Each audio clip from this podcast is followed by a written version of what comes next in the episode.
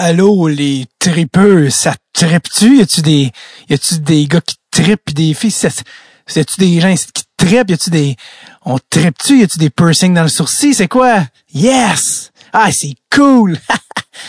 Salut tout le monde! Euh, j'enregistre d'un chalet en ce moment, donc je suis un peu funky what, vous aurez compris.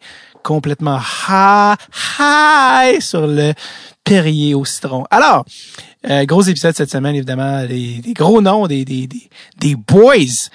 Euh, Jay du Temple, déjà son troisième passage au podcast. Si vous n'avez pas écouté les autres euh, passages de Jay, ça a toujours été le fun. Euh, premièrement, on est allé chez Yvon Barrette, qui est un comédien de Slapshot et en l'occurrence grand-père de Lisandre Nadeau, qui l'eût cru? Et euh, son dernier passage, c'était avec Phil Bond une couple d'années, et qui sont deux boys qui ont joué également défenseurs et qui sont assez agiles sur la glace. Mais euh, grand retour de Joe Podcast et, non le moindre parce que c'était avec nul autre que Tanger, Chris Latang, qui, est revenu au podcast et c'était euh, euh, merci à Jay en fait parce que c'est lui qui avait été en contact avec Chris de par le fait que Chris est un gros fan de OD. C'est ça la, la genèse de ce podcast-là. Puis euh, on va, je vous, j'en dis pas trop. Les boys vont l'expliquer dans le podcast, mais il s'est mis à écrire à Jay pendant la saison d'OD. Euh, lui, son, sa femme d'ailleurs, c'est une ancienne euh, participatrice à, à Chris d'OD. Et euh, moi, moi, mes interactions avaient été assez brèves avec lui. Peut-être il y en a qui s'en souviendront. il y en a certains, qui s'en souviendront. J'avais conté l'anecdote de Jack Strap que j'avais vécu à la classique car avec euh, avec Chris et je vais la raconter à Chris pour voir s'il s'en souvient. Donc, euh, ça s'est passé le 8 janvier 2020, ce qui est pas si longtemps. Euh, il y a pas si longtemps, on voulait vous, vous diffuser l'épisode le plus rapidement possible. Donc, voilà. Chris est un tripeux de OD et pour ces raisons-là, il est passé au podcast et a pu rencontrer un homme qu'il admire beaucoup, Jay du Temple. Et en l'occurrence, j'étais là pour poser des questions qui n'avaient pas rapport à OD, mais qui avaient rapport au hockey. Puis, tout ce qu'on se demande. Alors, euh, voici Chris Letang et Jay du Temple.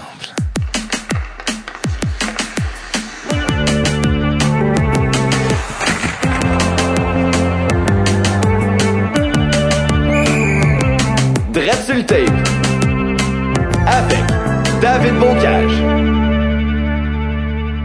Je sais que tu as joué sur la Rive-Sud Ninja 3. Je me disais, est-ce que c'est un spécial défenseur de la Rive-Sud qu'on a aujourd'hui? Mais ça va juste être spécial défenseur avec euh, avec Chris, évidemment, défenseur des Pingouins. Mais le numéro 27 également des Lynx de Saint-Constant. de Saint-Constant. T'es fin de dire que c'est un spécial défenseur, mais disons qu'il y en a un qui a défendu plus qu'un autre. Euh, oui, puis je dirais que c'est toi. Je t'ai vu jouer. J'ai défendu les mauvaises causes, moi, c'est ça. euh, ben non, mais honnêtement, merci d'être là, les boys. Je suis content de. Ça fait plaisir. Content de faire euh, cet euh, amalgame que certains pourraient croire. Euh, euh, j'allais pas dire bizarre, mais surprenant, mais non, parce que s'il y a une chose qui vous unit, c'est bien Occupation double. euh, Chris, apparemment que t'es un vrai fan de, de, de l'émission, c'est vrai ça? Ouais, ouais, non, c'est, mais les gens savent, ma femme a fait Occupation double, mais à ces moments-là, euh, j'étais pas un adepte fini comme je le suis en ce moment. mais là, cette année, en plus, c'était comme le meilleur contexte pour toi parce que là, vous jouiez pas pendant la saison. Mais à chaque, moi, ça fait quatre saisons que j'anime. À chaque saison, il y a des gars NHL québécois qui m'écrivent sur Instagram. Euh, il y a toi, il y a Louis Domingue, euh, il y en a une coupe. Puis je me souviens, la saison de Bali euh, était comme disponible partout dans le monde. Et, euh, et ça se voulait, c'était pas prévu par nouveau, c'est pas nécessairement ça qu'ils voulaient. Fait que l'année suivante, c'était disponible juste au Canada sur nouveau.ca. Et quand la, quand la saison de OD a starté, euh, il y a plusieurs joueurs NHL qui m'ont écrit, fait comme euh, là ça marche pas, on est plusieurs Québécois euh, en Floride, mettons, on aimerait ça d'écouter, ça marche pas, qu'est-ce qui se passe? Ben avant, avant j'étais chanceux parce que j'avais ma secoupe à Pittsburgh. Hmm. Parce que j'avais amené toute la, patente belge. Le monde c'est quoi ça? J'ai besoin de j'ai besoin de mes choses du Québec. Mais euh, là, on ne l'avait pas. Mais cette année, ça, ça a tombé qu'avec la, la pandémie, j'étais au Québec euh, tout ce temps-là. Fait que je donnais mes inputs, j'essayais de. Qu'est-ce que Non, on est euh, dans, notre, dans notre famille, c'est une religion. Là, ah c'est, on s'assit à 6h30 puis chaque soir, c'est comme ça. Avec, avec ta blonde, ça? Ouais, avec ma femme. Euh, Même ma, ma fille, ma fille, elle, elle tripe sur la chanson. Fait qu'elle vient danser pendant les deux premières minutes. Puis après ça, elle va refaire ses choses. Mais euh, ouais, moi, ma femme, c'est. T'as-tu euh, dit ta fille? Ouais, ma fille a deux Ouais, ans. c'est ça, j'allais dire, ok, Elle, tri- elle tripe la chanson. Je dirais jeune. Mais, euh, Ça, là, ça c'est ma crowd. Peu de gens savent ça, mais moi, là, les, les moins de 3 ans, là, on connecte, nous autres. On se comprend. Elle elle appelle ça les gars, elle. Ma, ma fille. Je sais pas pourquoi, mais à chaque fois qu'on euh, qu'il arrivait 6h30, elle me disait Vite, on s'en va écouter les gars. Genre, ça va pas bien déjà en partant. Deux ans et demi, puis elle dit ça comme ça. Honnêtement, c'est comme si elle a plus compris l'émission que beaucoup d'adultes. Et c'est tout à son honneur. Elle les gars, les filles. C'est un mix mania pour adultes, finalement, OD. Il faudrait qu'on le... Exactement. Mais toi, t'écoutais ça back in the day, là, les éditions, euh, tu sais, des années 2000, avant que Jay ait le droit de l'écouter parce qu'il était trop jeune. Euh, tu l'écoutais, tu Ben, je, je l'avais écouté. J'a- J'avais j'avais pas écouté avant que ma femme soit là. OK. Euh, puis je l'avais pas vu, mais je m'étais fait dire qu'elle l'avait fait et tout. Euh, mais après ça, c'est comme devenu quelque chose euh, de vraiment régulier. Il fallait que je sois assis à 6h30 à tous les jours, excepté le, le vendredi, samedi. là, que ça que je m'ennuyais jusqu'au dimanche. C'était quoi tes, c'était quoi tes bouts préférés dans la saison cette année? Ah, les bouts préférés, ben, il y en a, tu sais, il y en a plein, mais j'ai, j'ai texté tout à euh, Oui, mais, ma- mais moi, je pense que le message que j'ai préféré que tu m'as envoyé, c'était juste trois piments.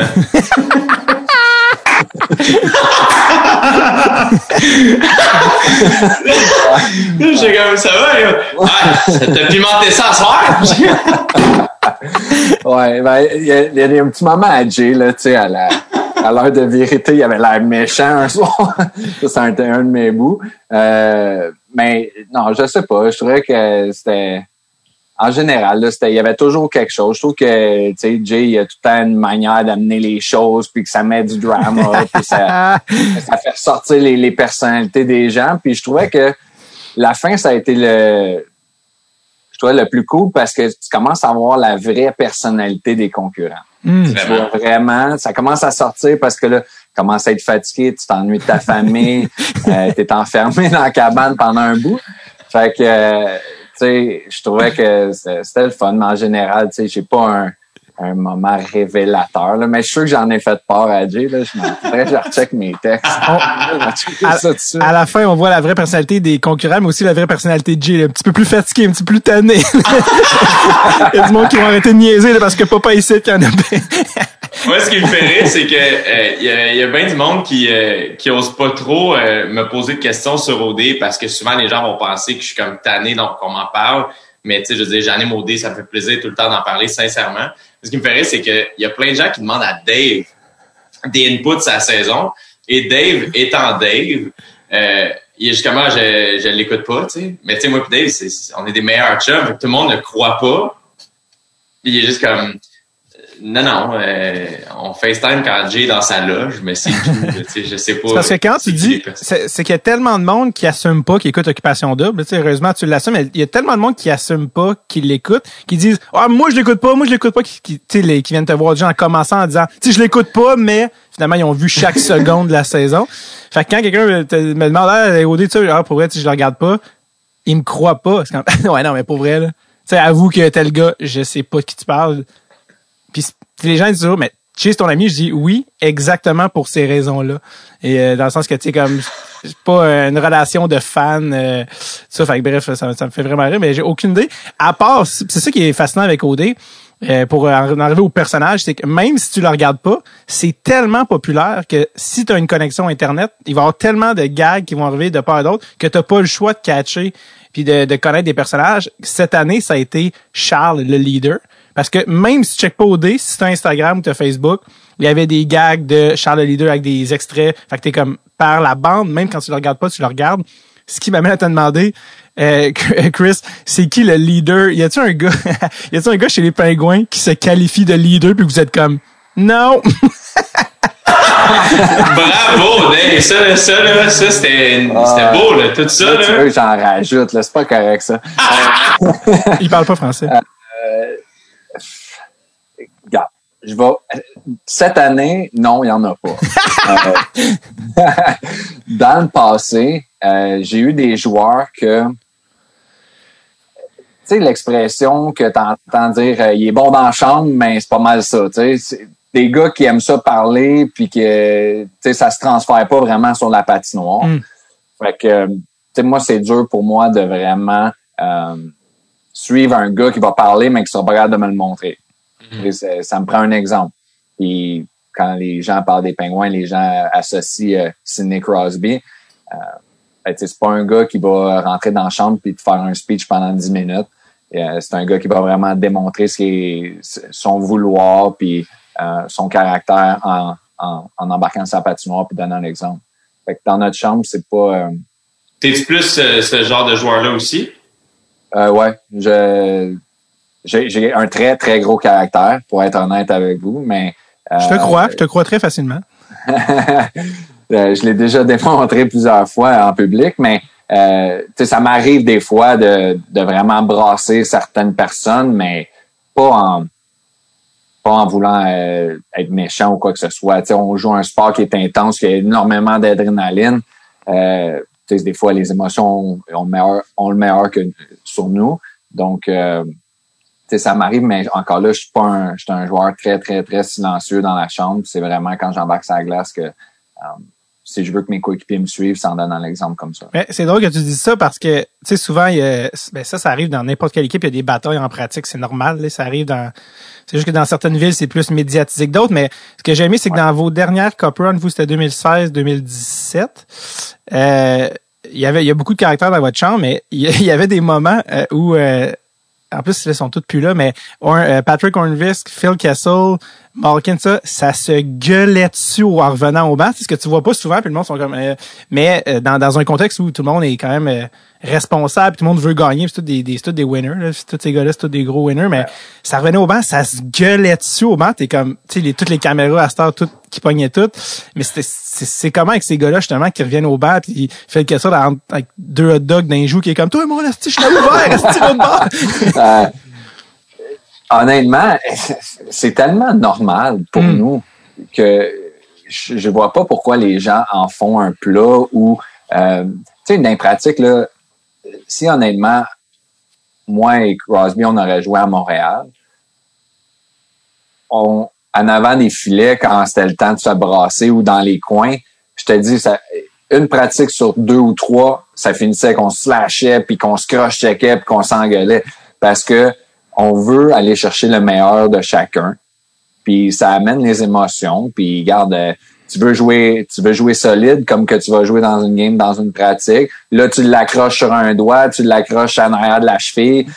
Là, tu les, les, les caractères euh, commencent à ressortir. Puis c'est la même chose dans une game. hein. Dans une game, c'est encore pire parce que l'adrénaline est vraiment au maximum. Puis euh, tu arrives au banc, puis tu voulais la rondelle, puis c'est- comme ça. Puis honnêtement, il faut que tu ailles, euh, faut que tu sois capable de tourner la page rapidement au. C'est comme ça que ça marche. J'ai l'impression, euh, corrige-moi si je me trompe, mais j'imagine que c'est aussi ça qui fait la distinction entre les joueurs qui réussissent à se rendre pro, puis qui perdurent aussi, que c'est probablement, j'imagine que quand, avant que tu joues pro, euh, quand tu pratiquais, tu étais déjà ce gars-là intense, puis il y en a qui devaient te trouver trop intense. Mais après ça, tout, c'est ce qui t'a, c'est cette intensité-là, finalement, qui fait que tu perdures dans la ligue, puis que tu te rends, tout simplement. Ouais, non, je pense que, que tu as raison là-dessus. Euh, Tu sais, la pratique d'une heure, c'est un endroit que tu te dois de, de performer au même niveau que tu vas amener dans le match le lendemain. Donc, si tu n'as pas la même intensité, si tu n'as pas la, la même excitation d'embarquer sur la patinoire pour une pratique, ben ça va être très dur de le répéter dans un match. Puis euh, c'est pour ça que dans le fond, dans les pratiques, ça se passe comme ça. Les, il y a beaucoup de coéquipiers des fois qui aiment pas certains joueurs à cause de leur intensité. Euh, mais en bout de ligne, je pense que faut que tu sois capable de dissocier le travail de joueur de hockey et la personnalité de quelqu'un. Je suis là pour travailler, je suis là pour gagner. Je veux le meilleur de mes coéquipiers et de moi-même. Donc, si je te pousse, c'est juste pour ton bien. Puis euh, si t'aimes pas ça, mais regarde, un jour, ça, va être un autre qui va, qui va vouloir prendre ta place. C'est comme ça que ça marche. C'est la différence entre toi qui va te faire retirer ton chandail à Pittsburgh puis euh, celui qui joue déjà plus dans la NHL, finalement. Là, parce que t'as tellement fait. Mais t'en as parlé, t'es one-on-one avec Crosby, ça t'en as déjà parlé, mais ça fait, je pense, depuis que t'es dans la ligue que apparemment qu'à chaque fin de pratique, tu, te gardes un temps où vous faites du un contre un. Euh, les deux malades mentaux dans le coin de la patinoire qui, qui se donnent, qui se donnent. C'est, c'est quoi? Ouais, ben, c'est, c'est, ben c'est ça de travailler avec Sidney Crosby. C'est, exact. C'est, c'est, c'est ça que j'allais dire. En fait, c'est quoi que tu as appris de, de faire du un contre un depuis 15 ans avec unanimement le meilleur joueur au monde? Ben, t'apprends chaque jour. Sauf que c'est pas juste le un contre un qu'on va faire. Il va me faire pratiquer des choses que je suis moins bon il va, il va travailler des trucs qui est moins bon lui aussi. Puis ça, ça fait en sorte que Sidney Crosby, pourquoi il est si extraordinaire, c'est qu'à chaque année, il a travaillé sur une facette de son, de son jeu. Avant, on voyait juste Sidney Crosby comme un passeur. Le personne disait que ah, c'est un scoreur. L'année d'après, il est arrivé, il a fait 50 buts. Euh, après ça, le monde, ils ont tout le temps dit ah, c'est pas un bon joueur de centre, il, il est en bas de 50% il est devenu meilleur centre de la Ligue nationale sur le sac des mises en jeu. C'est des choses comme ça. Après ça, c'est c'est juste du travail euh, acharné. Puis moi, pendant 15 ans, j'ai trouvé que c'était un luxe pour moi parce que ça faisait juste en sorte que je devenais meilleur. Je jouais contre la meilleure compétition. Puis euh, j'avais un gars qui voulait que je devienne meilleur. Donc, mettons, je sais pas si c'était comme ça. Je, je, me mets à ta place là, puis j'ai crissement pas ton talent. mais mettons, je me connais, je suis un gars orgueilleux. Je veux m'améliorer, par contre. Fait que je vais être du genre à vouloir pratiquer avec le meilleur, mais ça me met aussi en tabarnane. Toi, mettons, euh, est-ce que ça, ça a évolué? Ça a-tu travaillé ton caractère? Est-ce que justement, c'est un peu humbling comme, moment? Puis, ce niveau-là, mettons, l'orgueil d'un joueur de hockey pro, si t'es quand même un des meilleurs devs de la ligue, mais que tu pratiques contre le meilleur joueur. Ben, l'orgueil, honnêtement, je suis, en, français, je sais pas comment dire, mais je suis stubborn. T'es-tu? Ouais, t'es-tu. Donc, si on fait quelque chose ensemble, ben, on a la même, un peu, on a un peu la même mentalité. Il faut le finir quand c'est la personne. moi, je veux finir quand je gagne. Lui, il veut finir quand il gagne. des fois, ça finit à épuisement total. Les deux, on est genoux à terre, on est là, on est, on est colons, puis on en rit à la fin. Ou ça finit, comme je t'ai dit, à coup de bâton. Puis, euh, il y en a un qui casse son hockey, ça finit même. Mais, euh, Qu'est-ce Qu'est-ce qu'il fait? Ça n'a oh. jamais changé, par exemple. Jay, honnêtement, c'est c'est encore là. J'aurais pu, en vieillissant, dire Ah, regarde, euh, j'ai fait mon temps à faire ces. Mais ça n'a jamais changé. On le voit dans le camp d'entraînement. On fait des scrimmages, puis ils nous ont mis compte comme de fait. premier shift, il y a Don Papak dans mon coin, puis il est allé, il est allé me ramasser. Puis là, il voulait du pushback, puis là, il voulait que je me retourne. Puis ça changera pas. On dirait que faut pas que ça change. Vous connaissez les boutons de chacun avec ça fait tellement de temps qu'il sait comment te faire fâcher, mais qu'est-ce qui fait fâcher Sid? Ah, ben, le problème, c'est que c'est, il se fâche pas il va juste devenir plus intense. fait que si, mettons, il n'y a jamais un joueur, les gens qui m'ont déjà vu jouer savent que je suis quand même assez sneaky avec mon bâton. Là, je, je le laisse aller un peu. là. Mm-hmm. Mais tu sais, je peux te le pogner sur une côte. Puis je peux, je peux, je peux être cochon un peu dans ce dans ce sens-là. Ou euh, des fois, il, fait un truc, euh, il pousse avec sa palette derrière mon coude, puis ça me fait tout le temps perdre la, ou quelque chose. Tu sais, c'est des petits trucs qu'on fait en nous, en nous autres, mais ils se fâchent pas au point de au point d'arrêter complètement le drill, dropper ses gants puis se mettre à, me barger dessus. Mais il va il va devenir plus intense, plus raide, puis là, il va faire mal. C'est quand même drôle, c'est comme, il se fâche pas, il devient juste meilleur. Chris, c'est un Pokémon! il évolue, il évolue et Exactement, il, il évolue. Ça n'a pas de bon sens. Euh, tantôt, t'en as parlé, mais on va revenir à, Crosby, mais c'est vrai, moi, je savais pas que ta blonde avait fait OD. Euh, je l'ai, je l'ai appris, tu sais, je pense que c'est Jay qui m'a dit, puis j'ai été vérifié avant qu'on, qu'on se parle, puis comme de fait 2007. Mais euh, toi, toi, toi, euh, parce qu'il y, a, il y a tellement de joueurs de hockey comme Jay qui dit qu'il regarde OD. Toi, tu l'as même pas connu en checkant la, c'est pas, je, je t'aurais imaginé voir ça et dire que bon, je vais faire quelques textos, on va avoir des numéros de téléphone ici. ouais, mais dans mon, dans mon temps, j'avais pas de téléphone. C'est vrai. C'est vrai. Il n'y avait pas les Euh, médias sociaux. avait pas de podcast, pas de Twitter, pas d'Instagram. Mais, tu sais, euh, ma femme, elle l'a fait, je pense qu'elle avait 19 ans. Oh, Fait jeune. Ouais, en 2007, c'est ça? Ouais, 2007. ouais. Ah, elle avait 20 ans, exactement. Euh, elle est née en 87, donc euh, euh, elle avait 20 ans. Fait que, il n'y avait pas de social media. Puis moi, j'étais, dans la Ligue nationale déjà, donc j'étais au- aux États-Unis. Fait que j'avais pas eu vraiment conscience de tout ça. Puis euh, par l'entremise d'un un de mes amis, euh, on a fait euh, notre rencontre. Puis depuis, depuis cet été-là, on n'a jamais regardé en arrière. Ça, c'est pour, pour les plus jeunes, c'est comme ça qu'on rencontrait des gens avant l'existence des DM. Fallait vraiment Oui. Ouais, travailler ça. très On fort. allait prendre un verre euh, à l'appartement, euh, coin McGill et euh, William. Ah ouais, c'était, C'est ça qu'on allait faire. c'était- c'était-tu là que t'habitais dans le temps, c'est ça? Euh, ma femme habitait sur McGill, j'habitais à l'île des Sœurs. Les desserts, oh, t'es- t'habitais genre entouré d'ophtalmologistes. J'aime ça. non, euh, ben, j'avais 20 ans, fait que c'était ma deuxième année dans le national, je pense. Euh, ben, c'était après ma première année dans le national. Ouais. Puis j'avais euh, demandé un condo. Puis euh, dans le fond, mon agent connaissait Louis Maurice, euh, euh, Louis François Marcotte.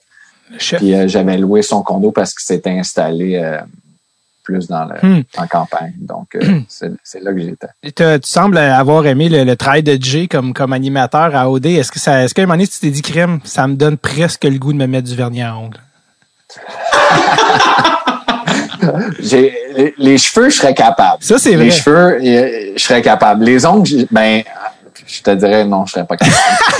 C'est une belle honnêteté. Mais toi, Capi, t'es reconnu pour ta, ta crinière, ta tignasse, parce que t'as eu plein de, t'as eu quand même euh, plusieurs swags, là, au niveau des cheveux à travers ta carrière.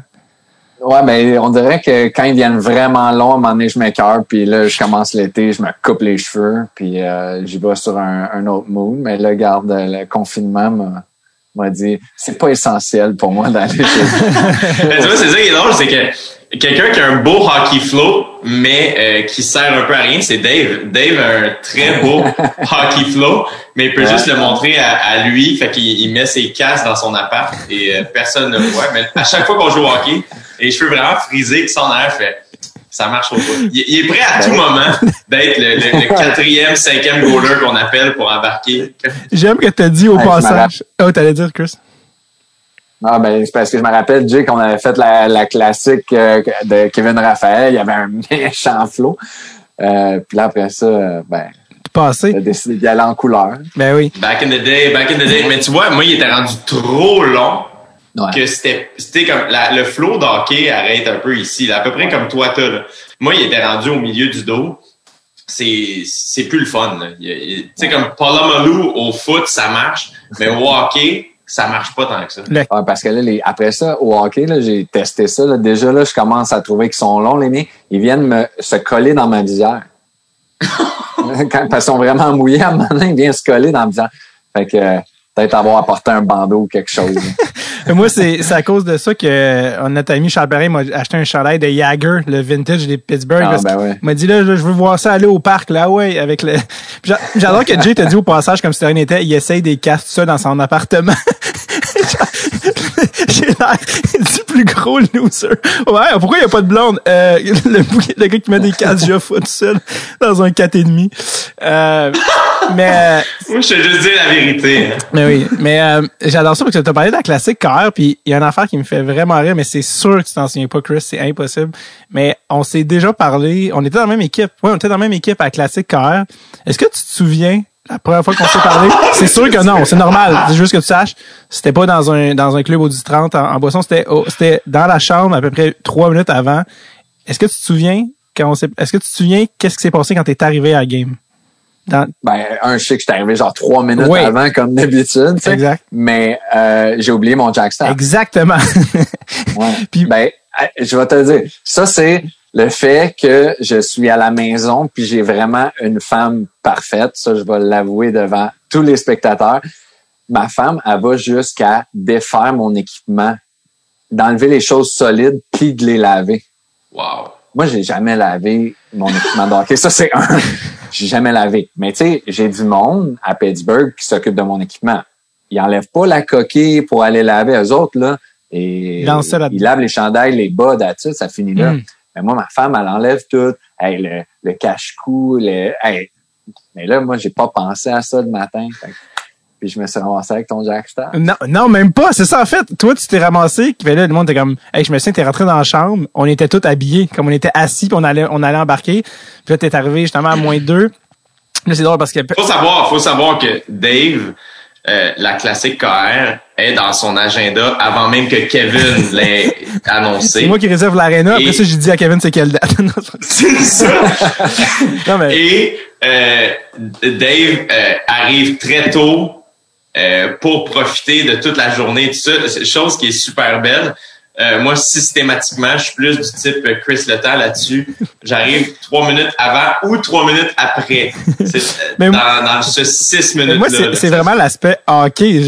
Moi pis Sam Breton, peu importe notre game, on aime ça juste arriver puis se remplir les poumons d'air d'arena qui est très toxique pour lui-même. Regarde, c'est une genre d'addiction. fait qu'on aime ça arriver vraiment tôt puis s'habiller. Puis toi, à chaque matin de la classique, je pense que tu te réveilles toujours à Magog à chaque fois. Fait que tu t'arrives, t'arrives en retard puis tu, réalises qu'il faut que tu t'achètes un casque, tu passes au Rousseau avant. Là. Puis ça m'est arrivé, oui. Tu un casque que tu détestes d'ailleurs. Oui, absolument. Et euh, puis à chaque année, tu te poses la question, demi-visière ou pas? Non, c'est quand même ma face, c'est important. Je vais juste mettre un faux. Non, mais là, c'est ça, c'est que cette année-là où je suis arrivé, euh, j'étais serré, puis justement, il y a un Rousseau pas loin de l'aréna. Ah. Et, euh, et je suis rentré au Rousseau pour m'acheter un casque, j'avais plus de casque. Puis euh, j'ai juste pris. Euh, normalement, il faut que tu achètes le casque et la visière. J'ai juste pris celui qui est là pour que tu essayes. Donc les deux sont ensemble. Je suis à la caisse avec ça. Puis la caissière était nouvelle, elle était comme en formation, c'était écrit, puis comme la visière vient-tu avec? Je suis comme, je pense que oui. Je pense que j'ai volé une visière. il a pris le... mais t'avais un discount, c'était le display. T'es Ouais, c'est ça. C'est ça, c'est ça. There you go. Il était sale, fait que c'est pas grave. Tout ça pour dire, fait que là, tu, on, est là, on, fait que là, c'est comme par défaut, tout le monde te regarde t'habiller parce que t'es, t'es, le seul qui s'habille. Puis là, t'es comme, Chris, j'ai pas ma coquille, j'ai pas ma coquille. Puis là, ça a donné que je venais juste de m'acheter un nouveau jock parce que le mien était à veille de péter à, tout moment, mais il était pas encore pété, fait que j'avais comme un, nouveau stand-by. Je me souviens, j'étais comme... Sais, genre le gars qui dit j'ai pas de jock, puis moi qui ai un jock neuf. Fait que là, je suis comme... Je regarde Sam Breton qui est à côté de moi, je suis comme, man, j'ai un jock. Mais là, je me dis, Chris, c'est qui l'inconnu qui vient de voir, qui fait comme, hey, hey gros, tu besoin d'un jackstrap? C'est comme, t'es qui, toi, le gars stand-by, le pusher de, de, de, de, couilles, là, ça n'a pas rapport. Puis là, Sam Breton comme, ah ouais! Ah ouais, go! fait que là, j'arrive, je dis, ah, excuse, euh, je me souviens, je t'ai proposé de manière timide un jackstrap neuf. Quelle scène improbable entre deux inconnus. Puis là, je fais, ah, excuse, parce que je, veux un jackstrap, j'ai lui qui est neuf. Man, ton regard de type, T'es qui, toi, Calis? Le, le, le lutin des jackstraps, genre à, à portée de main? Puis là, il y a un gars à ta gauche qui t'a dit Ah tiens, moi j'ai ça. Puis c'était dans le fond, c'était un genre de porte-jartel, euh, mais sans la coquille, juste pour les bas. T'as regardé le porte-jartel sale et genre rouillé. T'as regardé ma coquille neuve, t'as fait Ouais, non, merci. Puis t'as pris le jackstrap dégueulasse. t'as pris l'autre. mais, mais, tous les joueurs, tous les joueurs aiment ça jouer avec du stock déjà. Cassé, c'est ça. C'est pour ça. Je n'allais pas jouer avec quelque chose de neuf. J'allais pas être à l'aise. non, c'est ça. Puis je pense que t'as joué pas de coquille, justement, juste pour... Euh, non, en effet. Juste pour... Euh, ouais, ouais, ouais. Ben, une game de charité. Euh, il s'est dit, ça va être plus tranquille. Mais je me suis quand même permis de, de, de frapper Kevin en plein milieu de la glace. ben oui, c'est ça. Oui, oui, oui. Puis je me souviens, en plus aussi, je pense que dans le warm-up quelque chose, il y avait un gars qui avait gagné un concours c'est un gardien. Si je me trompe pas, je, je pense que c'est vraiment flou, mais je pense qu'il était handicapé, fait qu'il était goaler sur une chaise. Puis lui, il me disait mon rêve, c'est d'avoir un tir d'un gars de la NHL. puis il a dit, tu sais, mets toute la gomme et tu as fait, je pense, ton slapshot, il a frisé les oreilles. Ouais. T'avais fait une face de On a le vidéo. Kevin, des fois, il me l'envoie je, je te dis, même moi, j'ai eu peur parce que quand il m'a dit de la pousser, j'ai dit, OK, mais regarde, c'est once in a lifetime, moi le faire, tu sais. on peut essayer YouTube, hein, tu sais, qu'est-ce que je te dis? Puis Kevin, on entend la barre horizontale, j'y ai mis à côté de son casque. Thanks.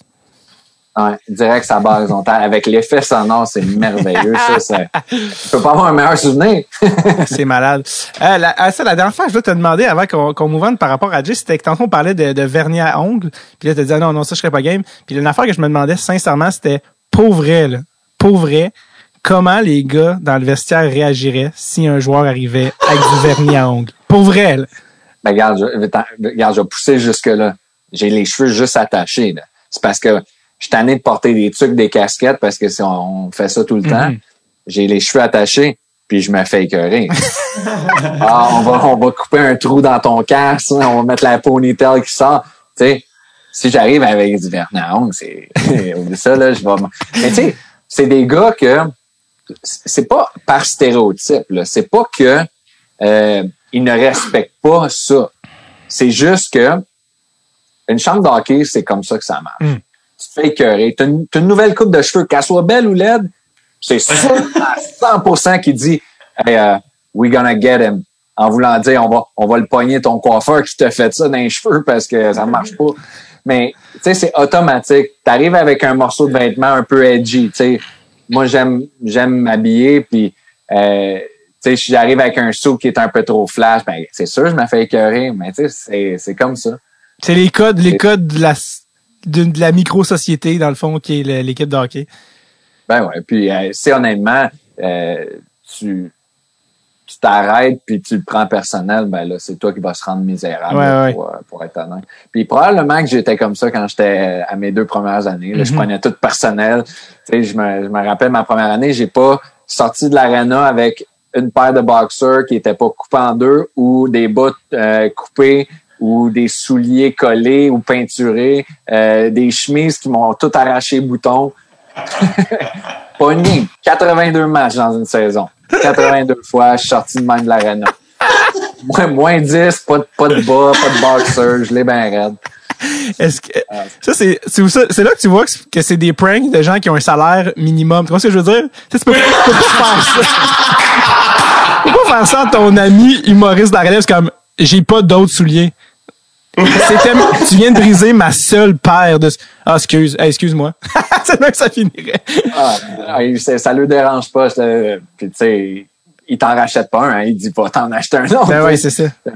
Après une game en Floride, j'avais les, un soulier jaune, peinturé jaune, puis un soulier rouge. Où est-ce qu'ils trouvent la peinture? Ah, ils sont, sont prêts à tout. Est-ce que toi, t'as Ils sont- pass along les, les pranks aux plus jeunes? Euh, j'ai pas vraiment fait beaucoup. Quand j'en ai fait un, tu sais, c'était un pas pire épicé, là, tu sais, mettons, euh, des, ben, c'était peut-être peut-être pas des pranks, mais mettons, j'étais allé, première fois que les jeunes, ils arrivent en Floride, ils ont leur premier road trip, puis tu sais, des fois, on est dans un hôtel, euh, sur le bord de la plage, si on a des, des jours de congé. Puis euh, là, tu sais, les gars, ils disent, ah, game de volleyball d'équipe. Fait que moi, avant, je vais voler une clé de leur hôtel Classique. de leur chambre. Ah oui. Je rentre, je prends toutes leurs valises, puis je laisse un petit speedo en léopard. puis je laisse un bikini à un. tu sais, je fais des affaires de même, mais tu sais, c'est pas, c'est rien de malin, là. C'est pas, j'ai pas. moi, je, me- je m'en suis fait faire des affaires qui étaient pas cool. Là, tu sais, prendre mon char puis le parker euh, un kilomètre plus loin, puis tu sors de l'aréna, tu sais pas où est ton char. tu sais. c'est pas. euh, moi, j'ai, j'ai pas été méchant. Tu sais, c'était des affaires qui étaient drôles. C'est, c'est quoi le pire que tu t'es fait faire que tu te souviens encore? Euh, le pire. Le char? Ben, le- l'auto, je l'ai pas trouvé drôle parce qu'on s'en allait en avion pour un voyage à New York. Puis si t'es pas à l'heure dans l'avion, ben t'as un amende. Puis le coach puis l'organisation sont pas trop contents. Euh, la seule fois que ça a passé proche, ça, ça aurait été la pire. C'est pas arrivé. Euh, ils ont essayé de me raser les cheveux dans l'avion. Oh! Pendant que tu dormais? T'étais-tu réveillé ou tu dormais? Non, non, non. J'étais bien éveillé. Ils ont pris le, le, le plus tough qui était dans ce temps-là, Eric Goddard. Oui. Puis euh, je me rappelle, je pense que c'était Ryan Whitney qui avait le rasoir. Puis euh, quand il m'a pogné dans le dos, j'étais tellement genre hystérique que j'étais capable de me lever puis kicker le monde en face. fait que je me suis jamais laissé raser, man. je suis fou. Mais ça, ça aurait probablement été le, le pire. C'est celui qui est passé le plus proche d'en finir au point, finalement. Ouais, exactement. Ah, je vais te dire la plus, Ouais. le, le plus chien que je me suis fait. On avait une game à Philadelphie. Puis, comment c'est fait dans notre chambre, c'est que tu as un bureau puis tu as la télé dessus. Puis, en tout cas, peu importe, le, la- la- l'alarme, le, le cadran que tu as dans ta chambre à côté de ta table de nuit, il y a quelqu'un qui est rentré dans ma chambre. Ils ont pris l'alarme, ils l'ont mis derrière la télé. OK? Puis ils ont mis un alarme à 3h30 dans la nuit. Mais, tu sais, moi, j'ai un roommate. Les deux, tu sais, on se couche tôt. Tu sais, ta, ta première année dans la ligue. Fait que tu fais attention à ce que tu fais. fait que là, trois heures, tu es à moitié endormi. Mais là, le son part de la TV. Fait que tu allumes la TV, étant à la TV. Là, tu te mets à paniquer. Tu sais pas de où ça sort. Ils l'ont complètement caché, comme collé ça, ça, ça m'a mis en parce que ça avait été une game. Mais... J'imagine que te rendormir, c'était facile avec la hargne de genre. Ouais. C'était qui ton roommate? Ouais, c'était facile de me faire poigner. Non, mais j'en ai pas. Euh, j'en ai vu des pires là, qui, se sont fait. Euh, sont fait pogner solide. C'est quoi celui que tu t'es dit, je suis vraiment content de pas être le gars qui s'est fait pranker, là? Euh, euh, probablement les petites balles de styromousse dans l'auto. Ils remplissent. Ils ont pris le, ils ont pris le, le camion, sais, là, quand tu fais un package de, pour recevoir quelque chose dans une boîte, les petites boules de styromousse, ils ont ouvert le toit ouvrant, ils ont vidé des sacs et des sacs. Le, le toit était juste rempli de ça. C'était, mais c'est de cleaner ça, c'est impossible. Ah, c'est dégueulasse. impossible, mais ça colle partout, t'en as partout, ça, ça va dans toutes les cracks, c'est impossible, c'est terminé. Puis si tu penses qu'un coéquipier qui va venir t'aider, oublie ça. il va t'es laissé à toi-même. Il va te filmer, mais il va pas t'aider. non, exactement, ouais, ils, ont des, ils, ont des, ils ont des bons souvenirs, ça c'est ça. C'était qui qui ça l'était fait faire, ça? Euh, je pense que c'était... Euh, ça, je pense que c'était un, euh, un trainer, Mike Kadar. En plus, même pas un joueur. Non, c'est même pas un joueur. Ah non, non, c'est. Il n'y a même pas le salaire pour trouver ça drôle. oui, c'est ça, c'était le stagiaire. Euh, il est comme les gars, ça c'est l'intimidation. Il y en a tellement eu. Il y en a tellement eu, ça, ça a l'air. Honnêtement, on pourrait écrire un livre. Ben, Ryan Whitney qui t'a nommé, justement, pour Jay, qui n'a peut-être pas référent, Ryan Whitney, Crème, je pense qu'il est devenu plus connu dans son après-carrière que dans sa carrière. C'est lui qui anime, qui co-anime euh, Spin Chicklets, qui est le podcast euh, avec euh, qui est un podcast d'hockey qui est un des podcasts les plus écoutés au monde. Je pense que c'est le podcast le plus écouté au Canada. avec Paul Bissonnette, qui est un ancien tough aussi de la NHL. Puis ils ont parti ce podcast-là, puis Ryan Whitney, c'est juste un gars, man, il est tout le temps en train de, quote, dire de la merde. C'est vraiment sa spécialité, juste raconter des histoires, puis comme, euh, bref, je te dis, c'est un, un talent. Oh, Jay, es-tu, Jay, es-tu freezé pour toi aussi, à Chris? Ben, ouais, ouais, il a freezé. il a freezé. Bon, il va revenir. Euh, il va revenir. Mais, euh, ouais. mais Ryan Whitney, moi, ça, c'en est, c'en est un, lui, qui m'a jamais lâché. Ah ouais? tu sais, j'étais, il était quand même, lui, il arrivait des États-Unis, fait qu'il est allé au, au college. Ouais. Boston, Boston, je pense. Fait qu'il était un petit peu plus vieux, mais c'était quand même, il était à ses premières années dans la nationale. Puis moi, je suis arrivé en même temps, mais moi, j'avais 19 ans, j'arrivais de junior. Mm-hmm. Puis là, tu sais, il y avait une compétition. C'était ben deux défenseurs offensifs. Fait que, tu sais, aujourd'hui, je le vois qui fait son podcast, puis il fait super bien ça. Euh, il, a son, il a son, même son Pink Witness, l'alcool. Je suis content pour lui. Euh, des fois, les carrières, ils, ils finissent pas comme on l'espère. Mais euh, aujourd'hui, j'ai oublié un peu tout ce qu'il a fait, mais content pour lui euh, aujourd'hui. Ouais, ouais, ben euh, il, il, il, arrête pas de faire des jokes lui-même comme quoi il doit sa qualité de vie à Crosby. Et comme mon année où j'ai 40 passes, thanks for the money. Evgeny Malkin, thanks for the money also. Euh, maintenant, je me pogne le beigne, gros divan, pas de job, je mange. Ça, c'est à cause de Crosby et Malkin, ma grosse saison. Parce que lui aussi, c'est que toi, t'es un choix de troisième ronde mais tu joues encore dans la nationale. Lui, c'était un sixième overall, huitième overall, quelque chose comme ça. cinquième? Je pense cinq ou six. Ouais, c'était un gros, gros pic. Puis, euh, Jay, ça, ça va-tu? Oui, moi je suis revenu. Parce que je sais pas ce qui tu bouges tellement pas que je pensais que tu étais refreezé. je suis tellement désolé. Tu étais en train de me parler de Ryan Whitney. Je suis désolé, j'étais complètement pendu à tes lèvres. Mais oui, non, c'est ça. Euh, Ryan Whitney, c'est qu'on parlait qui est un qui, qui maintenant anime Spin Chicklets, qui est un, un des podcasts les plus euh, populaires au Canada. Mais lui, c'est un mal commode en chef dans la Ligue nationale. Puis euh, ben parlant aussi de un gars qui est aussi qui est drôle, qui a, qui a été un de tes coéquipiers, que tout le monde qui a joué avec a des anecdotes. Et j'ai nommé Phil, The Thrill! Phil Kessel. euh, je te laisse aller, je te laisse aller, c'est sûr que tu as des choses. Ah, ça va, ouais. Mais honnêtement, c'est. C'est juste sa manière d'être, dans le fond. C'est un personnage. Il, est tout le temps en train de chialer, mais d'une façon que t'as pas le choix d'en rire. Tu sais, c'est même pas... Tu sais, quelqu'un qui est chialeux, puis tu sais, ça, ça, ça te draine. Mm-hmm. Mais ça, c'en est comique. Fait que, tu sais, tu, puis il a une voix quand même assez spéciale. tu sais, il vient un peu Metal West.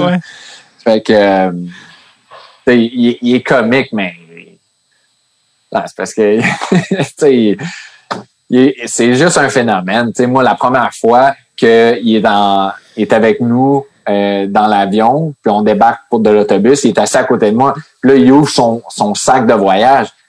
Même, ben, je dis, Phil, c'est quoi t'as amené à part des bonbons? le satchel, il est rempli de bonbons. Je dis, mais voyons non, qu'est-ce que c'est là?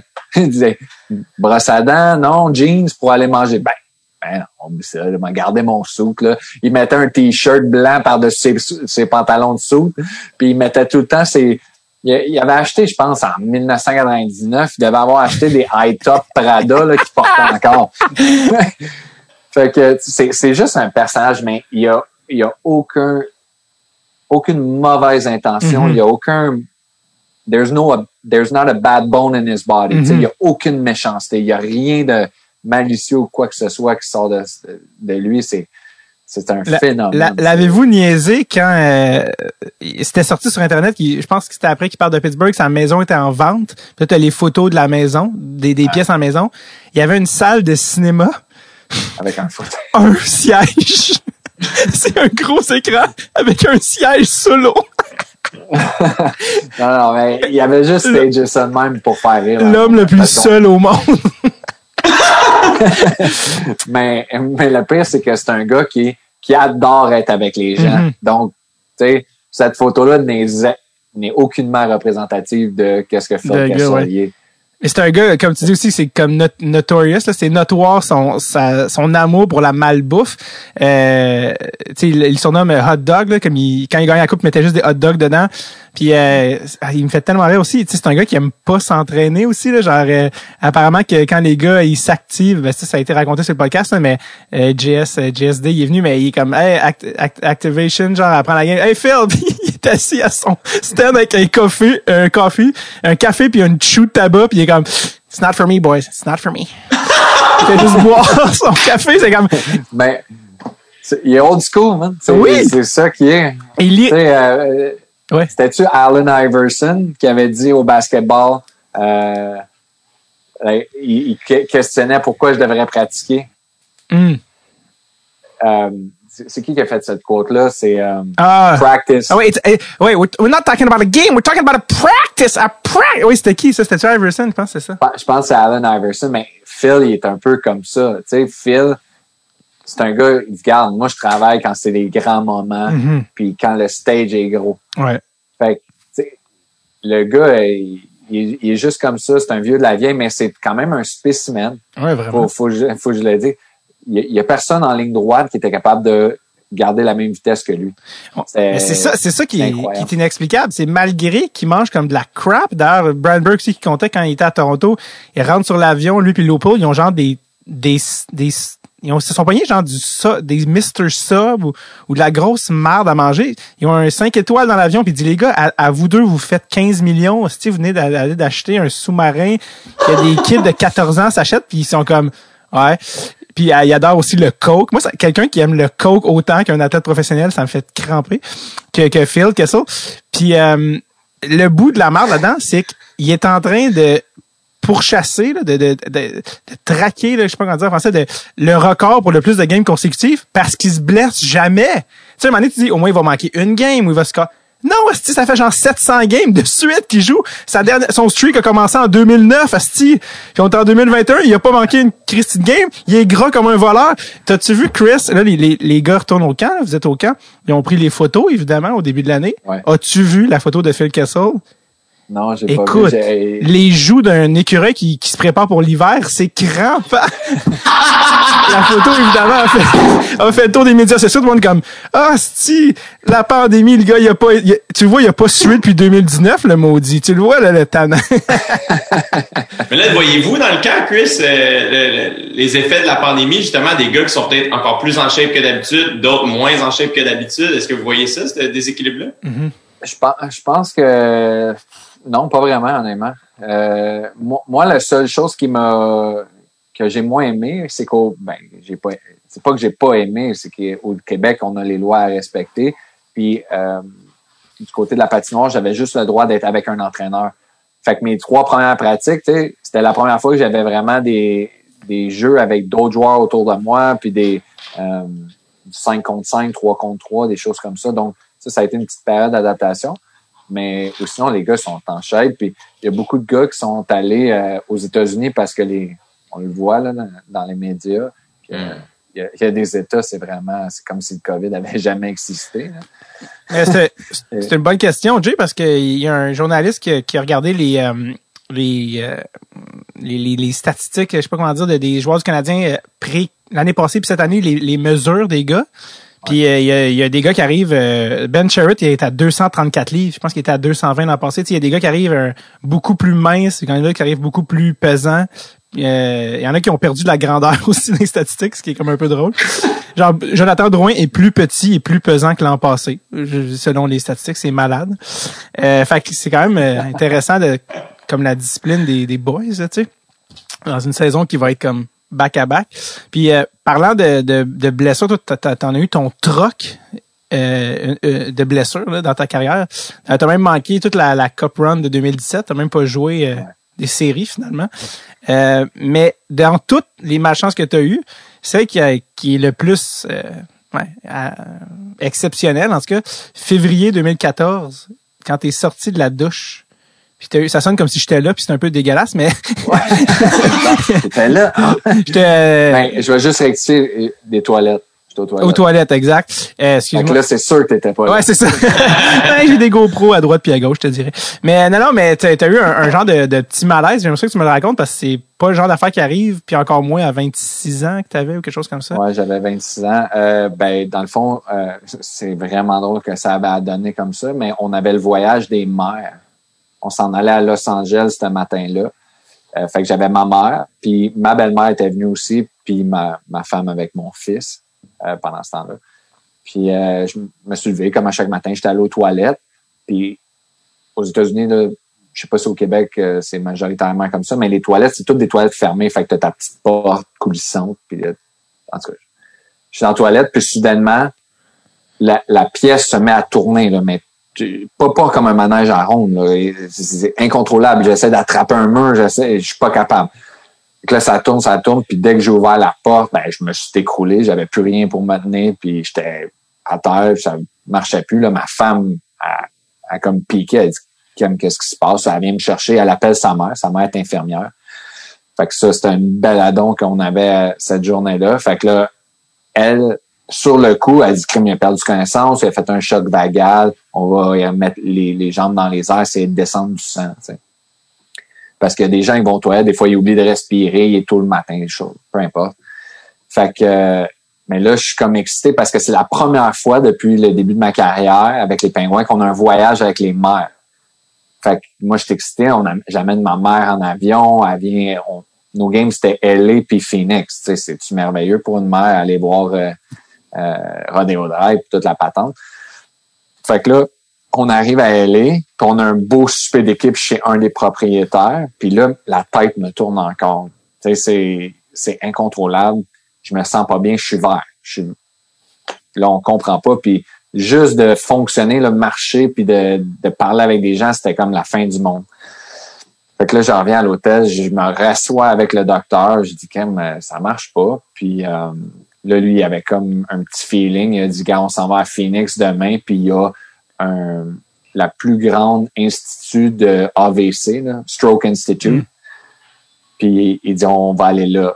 Mais moi, je savais pas c'était quoi un stroke en anglais. J'avais aucune idée c'était quoi. Un AVC non plus. J'étais pas vraiment qualifié pour ces choses-là. Je sais que ma femme, par exemple, elle savait c'est quoi en ayant un père et une mère qui sont dans le domaine médical. Fait, fait que là, on arrive là-bas. Ils me mettent dans une, la machine de IRM. Je suis là pendant une heure et demie. Là, il me dit, OK, on va faire un autre une heure et demie. Là, là je me demande, qu'est-ce qui se passe? Fait trois heures, je suis dans une machine. Puis quand je sors, le docteur le matin, dit, assis-toi sur le banc. Je dis, pourquoi je m'assirais? Ça fait une heure, trois heures, je suis couché dans une machine, là, je vais être debout. Il dit, assis-toi. Je dis, OK, là, je vais. Il dit, t'as eu un AVC. Mais là, moi, je réagis pas. Il dit, tu sais quoi un AVC? non, j'ai dit, quand est-ce que je rejoue? Moi, c'est le même que j'ai. J'ai oui. dit, j'ai dit, quand je joue? Ben, il dit, c'est un petit peu plus compliqué que ça. il dit, il va falloir qu'on fasse des batteries de test, trouver un caillou, trouver qu'est-ce qui s'est passé. T'es, tous tes antécédents. Puis là, quand c'est, c'est là que j'ai compris que c'était grave quand ils ont mis ma femme au téléphone.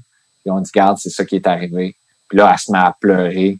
Puis là, elle, a peur pour son mari. Puis elle sait que je suis, comme on l'a dit au début, je suis stubborn, j'ai une tête de cochon. Fait que moi, que tu me dises que j'ai fait ça puis que je peux le refaire, ben je vais attendre de le refaire avant d'arrêter de jouer au hockey, tu sais. Mm. Fait que euh, finalement, tu sais, ça a été quand même un long processus, mais à 26 ans, j'ai fait euh, un AVC qui, euh, qui était imprévisible dans le fond. J'ai j'ai une petite condition, mais c'est ils peuvent pas mettre encore aujourd'hui, ils peuvent pas mettre le doigt sur le, le bobo. L'épisode d'aujourd'hui vous est présenté par Manscaped, le meilleur fournisseur de produits de soins personnels sous la ceinture et je dirais même sous le jackstrap pour hommes. je comprends pas de quoi une question, c'est comme pas clair. De rasage de balles, mon grand! ah, c'est comme moi, tu t'es déjà coupé la sacoche en trois ans et que tu t'es surpris à crier je suis en train d'essayer d'une gosse, moi, en ce moment, parce que je pas du tout!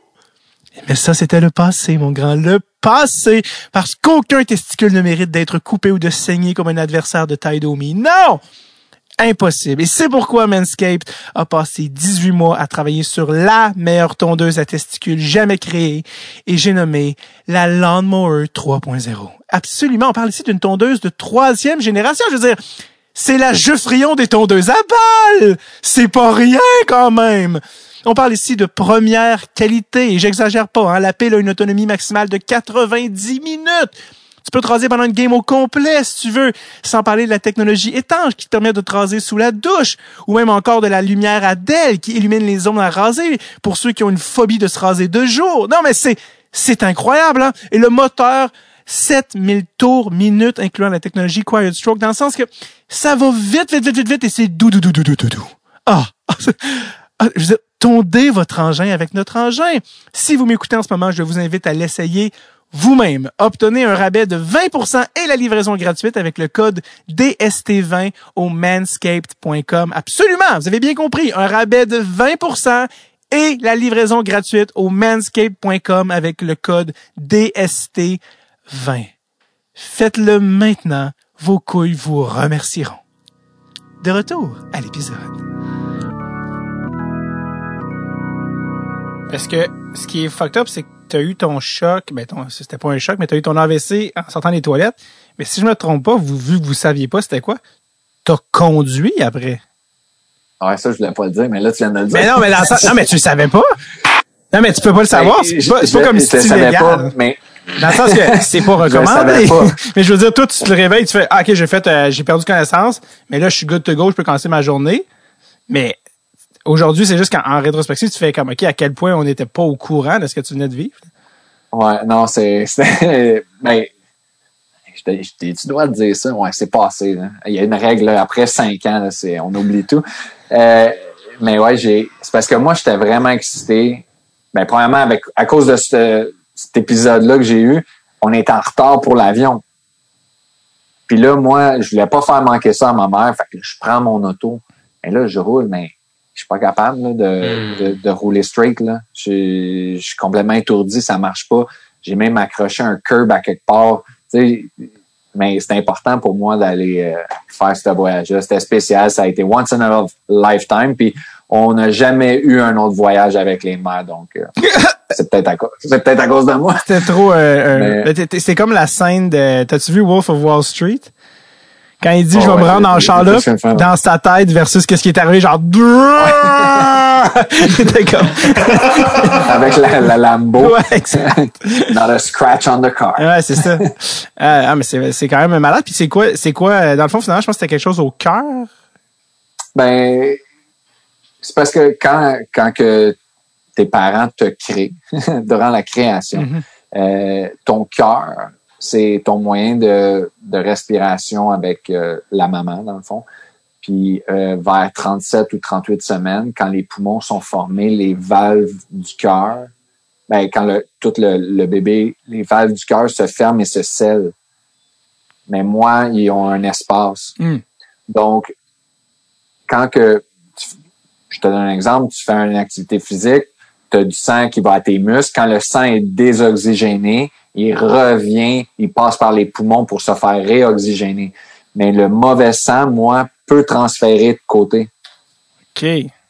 Mais les chances sont minimes. C'est comme, j'avais plus de chances de, de, gagner à la loterie que de gagner ce que j'ai eu. Bravo, tu as gagné une belle.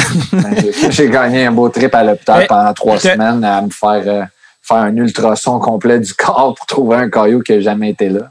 Puis finalement, as-tu des séquelles de ça? Qu'est-ce que ça a changé dans ta game? Zéro. Ou... Zéro. J'ai été euh, six semaines sur un, euh, un médicament qui a vraiment éclairci mon sang. Mm-hmm. euh, puis là, j'avais absolument pas le droit d'être avec aucune personne autour de moi en risque de segment interne. fait que mais après ça, j'ai recommencé à pratiquer. J'ai fini la saison cette année-là. Puis, euh, T'as pas eu de quand, quand, quand, tu vis des blessures, que ce soit ça, c'est pas tant une blessure plus que Chris, euh, ton corps qui comme qui réagit mal à quelque chose. comment l'entraînement dans ce moment-là, comment tu gardes la shape pour revenir en forme sur la glace? Comment ça marche? Là, je te reconnais, Jay. Training.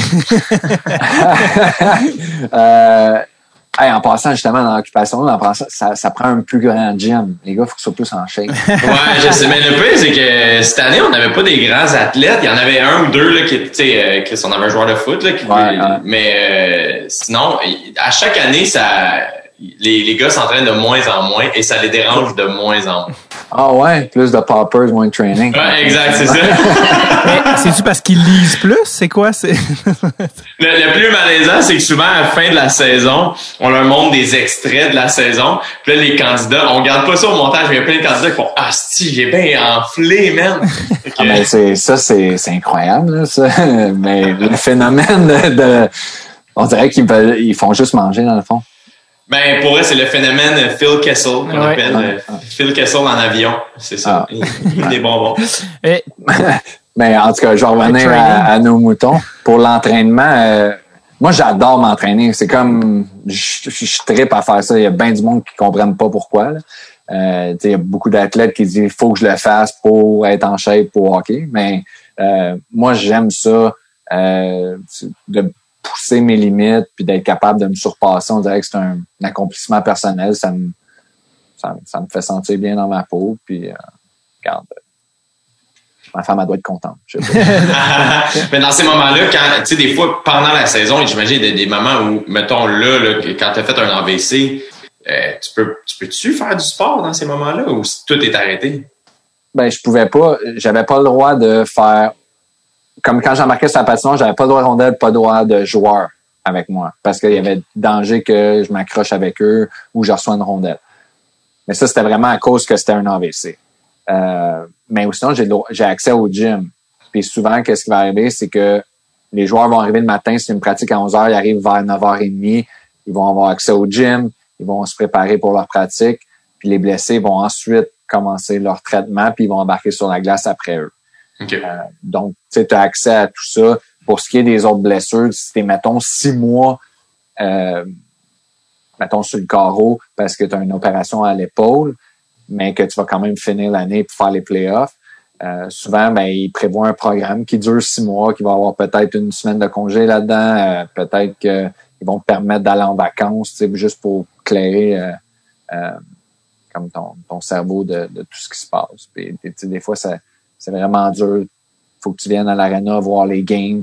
Euh, sur le mental, ça peut, euh, ça peut être drainant parce que tu veux être la glace avec tes chums. puis- C'est sûr. Je sais aussi que quand j'ai joué au, au foot, puis j'ai pas joué au niveau, là, mais euh, le off-season, les gars gonflaient vraiment beaucoup, puis pendant la saison, perdaient beaucoup de poids. Est-ce que c'est similaire au hockey? Ouais, ouais, Ouais. Je te dirais que je pense que c'est un peu à cause du style, style de vie. On, on a vraiment des horaires que des fois tu vas sur la route pendant 4, 5, 6, 7 jours. Puis là, il faut que tu trouves un endroit pour manger.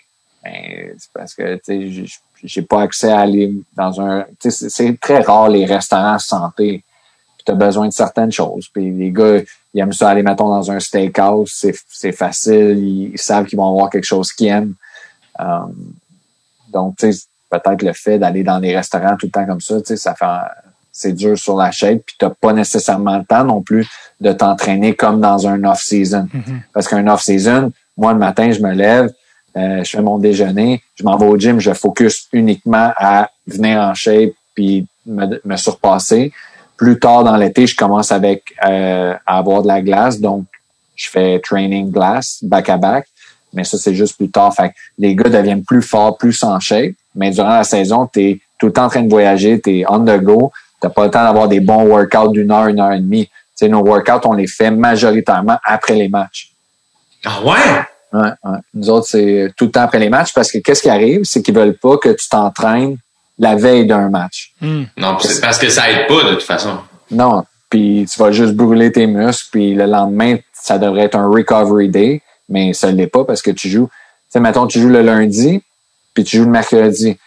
On va jouer le lundi, on va s'entraîner le, lundi soir à 10h30, 11h on va sortir de l'aréna, on va avoir un repas, mais on a vraiment une belle organisation qui s'occupe de nous. Donc, tu as un repas en sortant de l'aréna.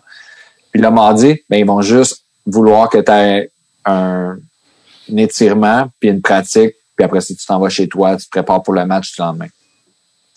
C'est malade. Euh, je pense que Daniel Briard me disait euh, récemment que quand il jouait, il, arrivait tellement en shape, il arrivait comme plus pesant. Fait qu'il commençait la saison avec une, une flex de 90, 95 mais plus la saison avance, plus il baisse cette flex parce que plus il perdait de la force. Fait qu'il finissait à 77 de flex, 75. Oh, ouais. euh, il était plus petit que toi, probablement, là, euh, Daniel, mais c'est quand même qu'il arrivait. Il s'entraînait avec Hugo Girard l'été euh, à, ben, se faire vomir à tous les jours.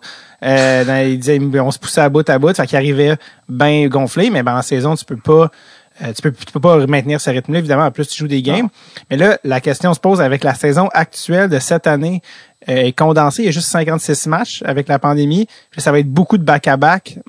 Comment t'en, surtout toi, tu es un, un, freak d'entraînement, comment tu t'envisionnes, euh, ce qui est pas un mot en français, euh, la, la saison actuelle?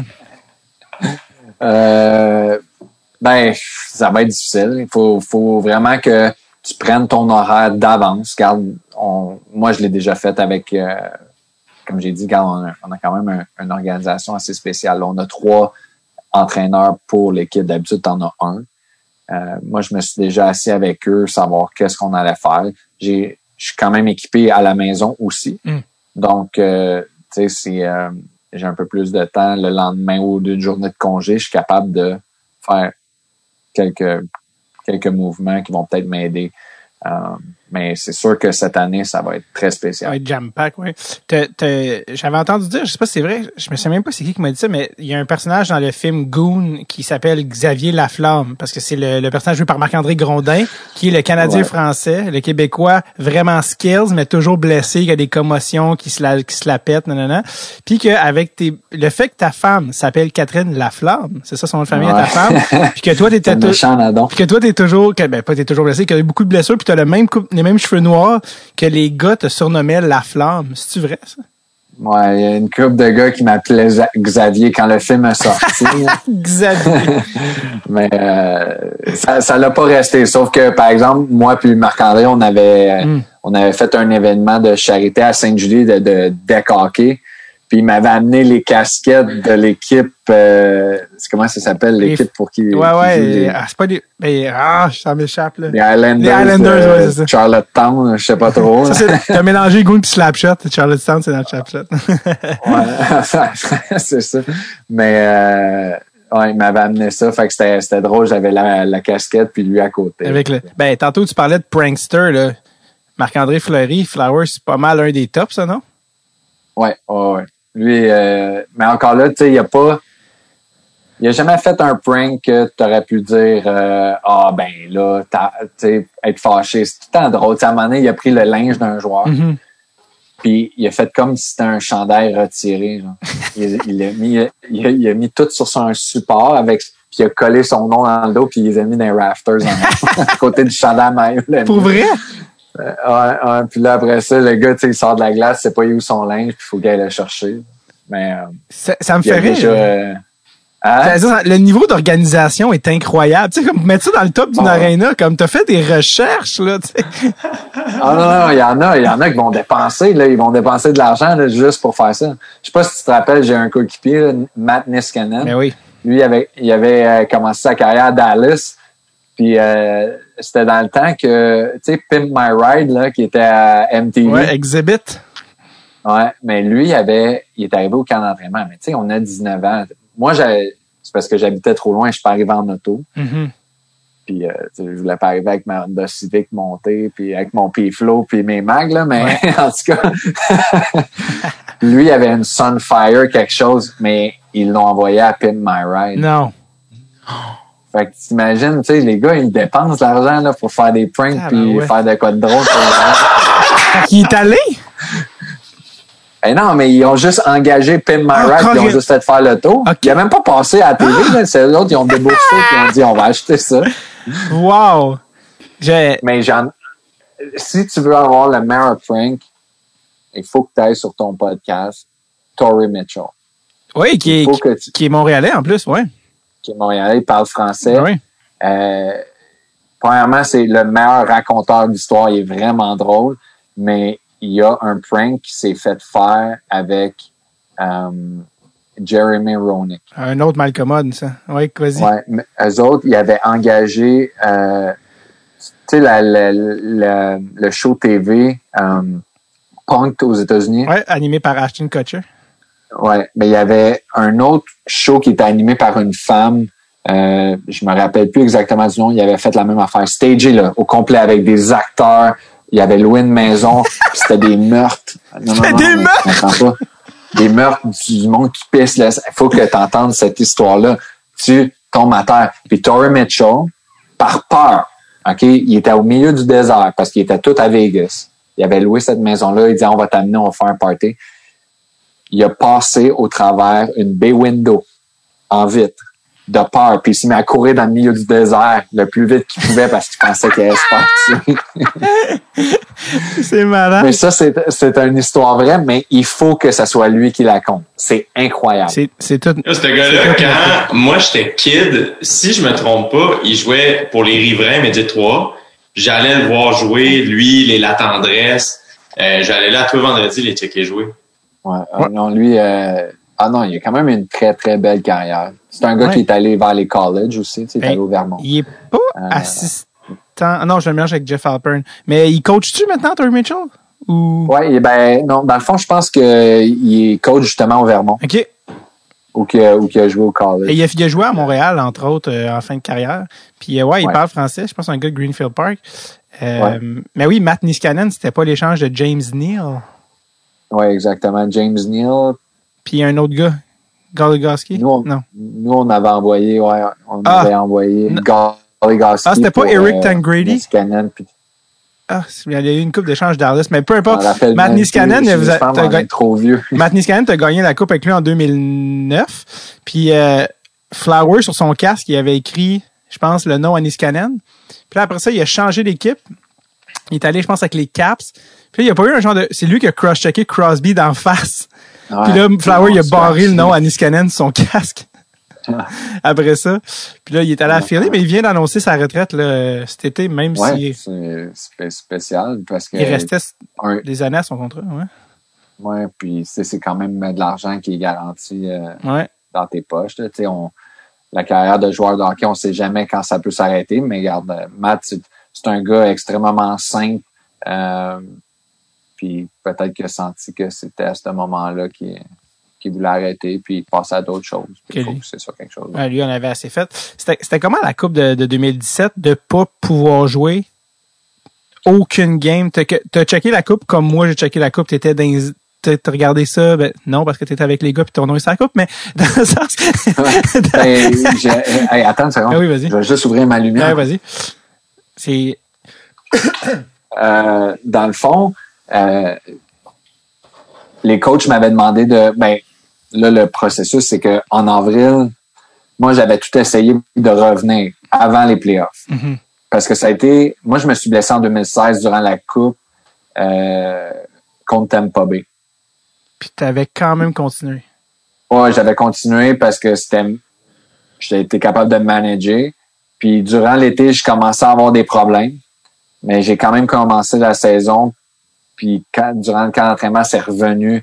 là, c'était de plus en plus euh, pire. Puis là, je jouais des deux semaines, trois semaines. J'arrêtais pendant une semaine, deux semaines, trois semaines. Euh, puis, euh, tu sais, j'avais eu bien des injections. Puis, il essayait de jouer.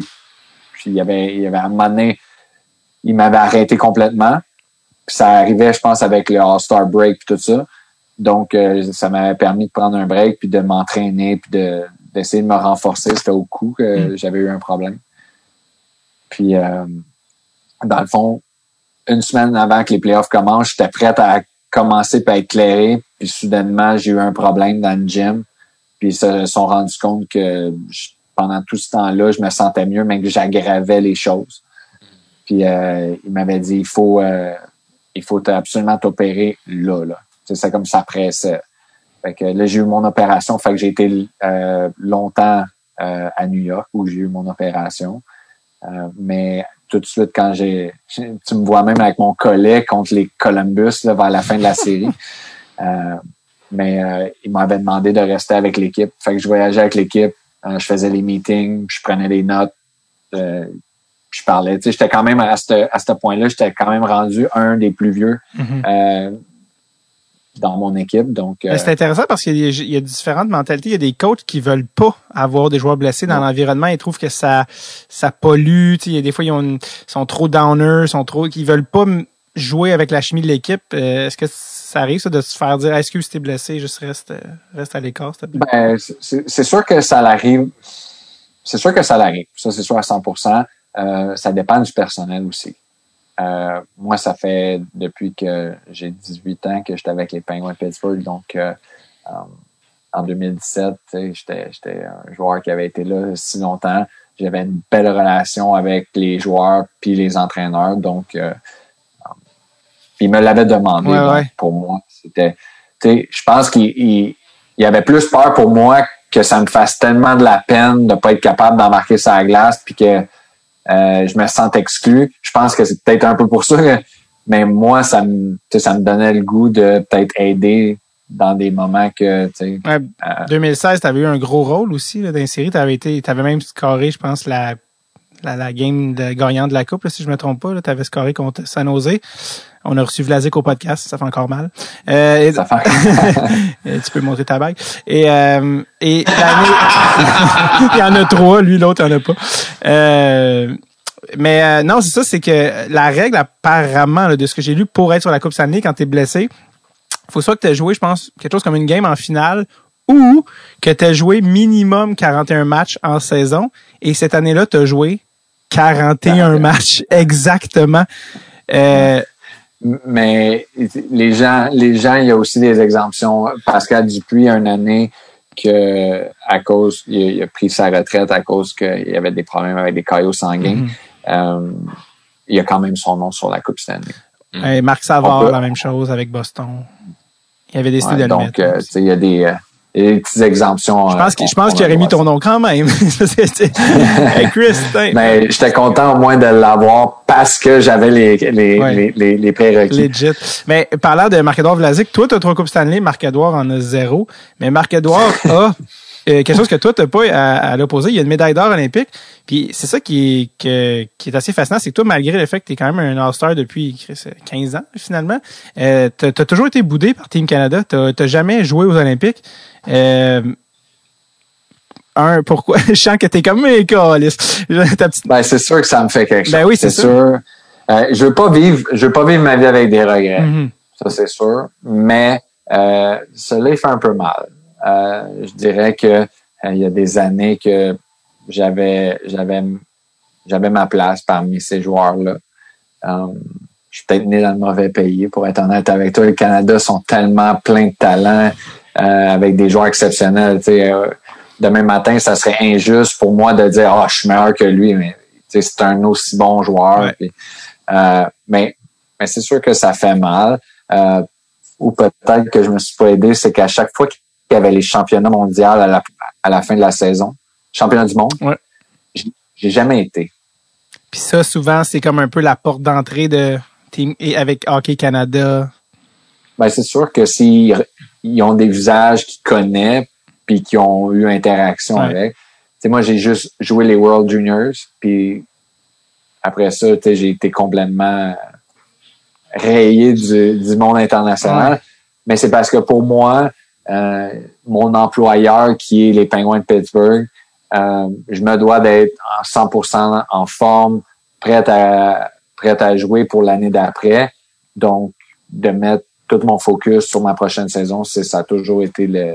Les Olympiques 2010, 2014, 2010 c'était encore peut-être certains pourraient dire que tu étais encore peut-être en début de carrière, mais 2014, est-ce que tu pensais avant euh, les camps d'entraînement ou ben, pendant les camps d'entraînement d'équipe Canada, tu disais-tu non, moi je, je suis sur l'équipe, je vais être sur l'équipe? Ben, je l'espérais. Euh, il y avait, il y avait le, pas le problème, mais il y avait le fait que plusieurs de ces défenseurs-là étaient des duos dans certaines équipes. Mm. Seabrook, Keith Seabrook. Ouais, tu avais Keith Seabrook, tu avais Weber qui était un vieux de la vieille dans le fond, que lui tu savais qu'elle allait le faire. Tu avais Dowdy, mais tu avais Beaumister, Pietrangelo. C'est tous des joueurs qui ont joué ensemble ou qui ont fait partie d'équipe Canada à quelque part, euh, puis qui ont eu une, une certaine euh, chimie entre eux. Il y avait, ben, il y avait toujours aussi les gars shutdown, euh, des Vlasic, des Ham, euh, Étrangement, c'est drôle parce que Piquet était là en 2014. Piquet, il avait gagné un Norris. Puis là, tu sais quoi, 2021 qu'on est comme 7 ans plus tard. Puis Piquet, sa carrière a beaucoup changé. Mais toi, t'es comme resté constant. T'es encore là.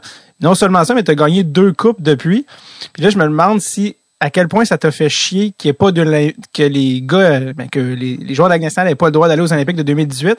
Tu viens de gagner deux coupes Stanley, tu es encore, t'es encore dans ton prime, t'es encore, tu as eu, as eu des grosses séries. Chris Batman fait non, pas cette année les boys. Qu'est-ce que ça t'a fait? Ouais, ouais, c'est sûr, mais oui, c'est plat c'est super plate. Euh, c'est quelque chose que j'aurais voulu faire, mais à la fin de la journée. 2022, tu y penses-tu? C'est l'année prochaine? Parce que là, ça a été, ça a été officiel, les gars, vous allez, vous allez y aller. C'est en Chine. Ben, c'est sûr que j'y pense. Euh, mais pour revenir un peu en arrière sur la discussion, est-ce que j'échangerais une de mes Coupes Stanley pour une médaille d'or? Non. Non, puis il y en a bien qui échangeraient leur médaille d'or, peut-être contre une Coupe Stanley aussi, hein, si tu leur demandais. Ça, je sais pas. Je vais pas leur demander, mais. Euh, Crosby. Euh. Je trouve que.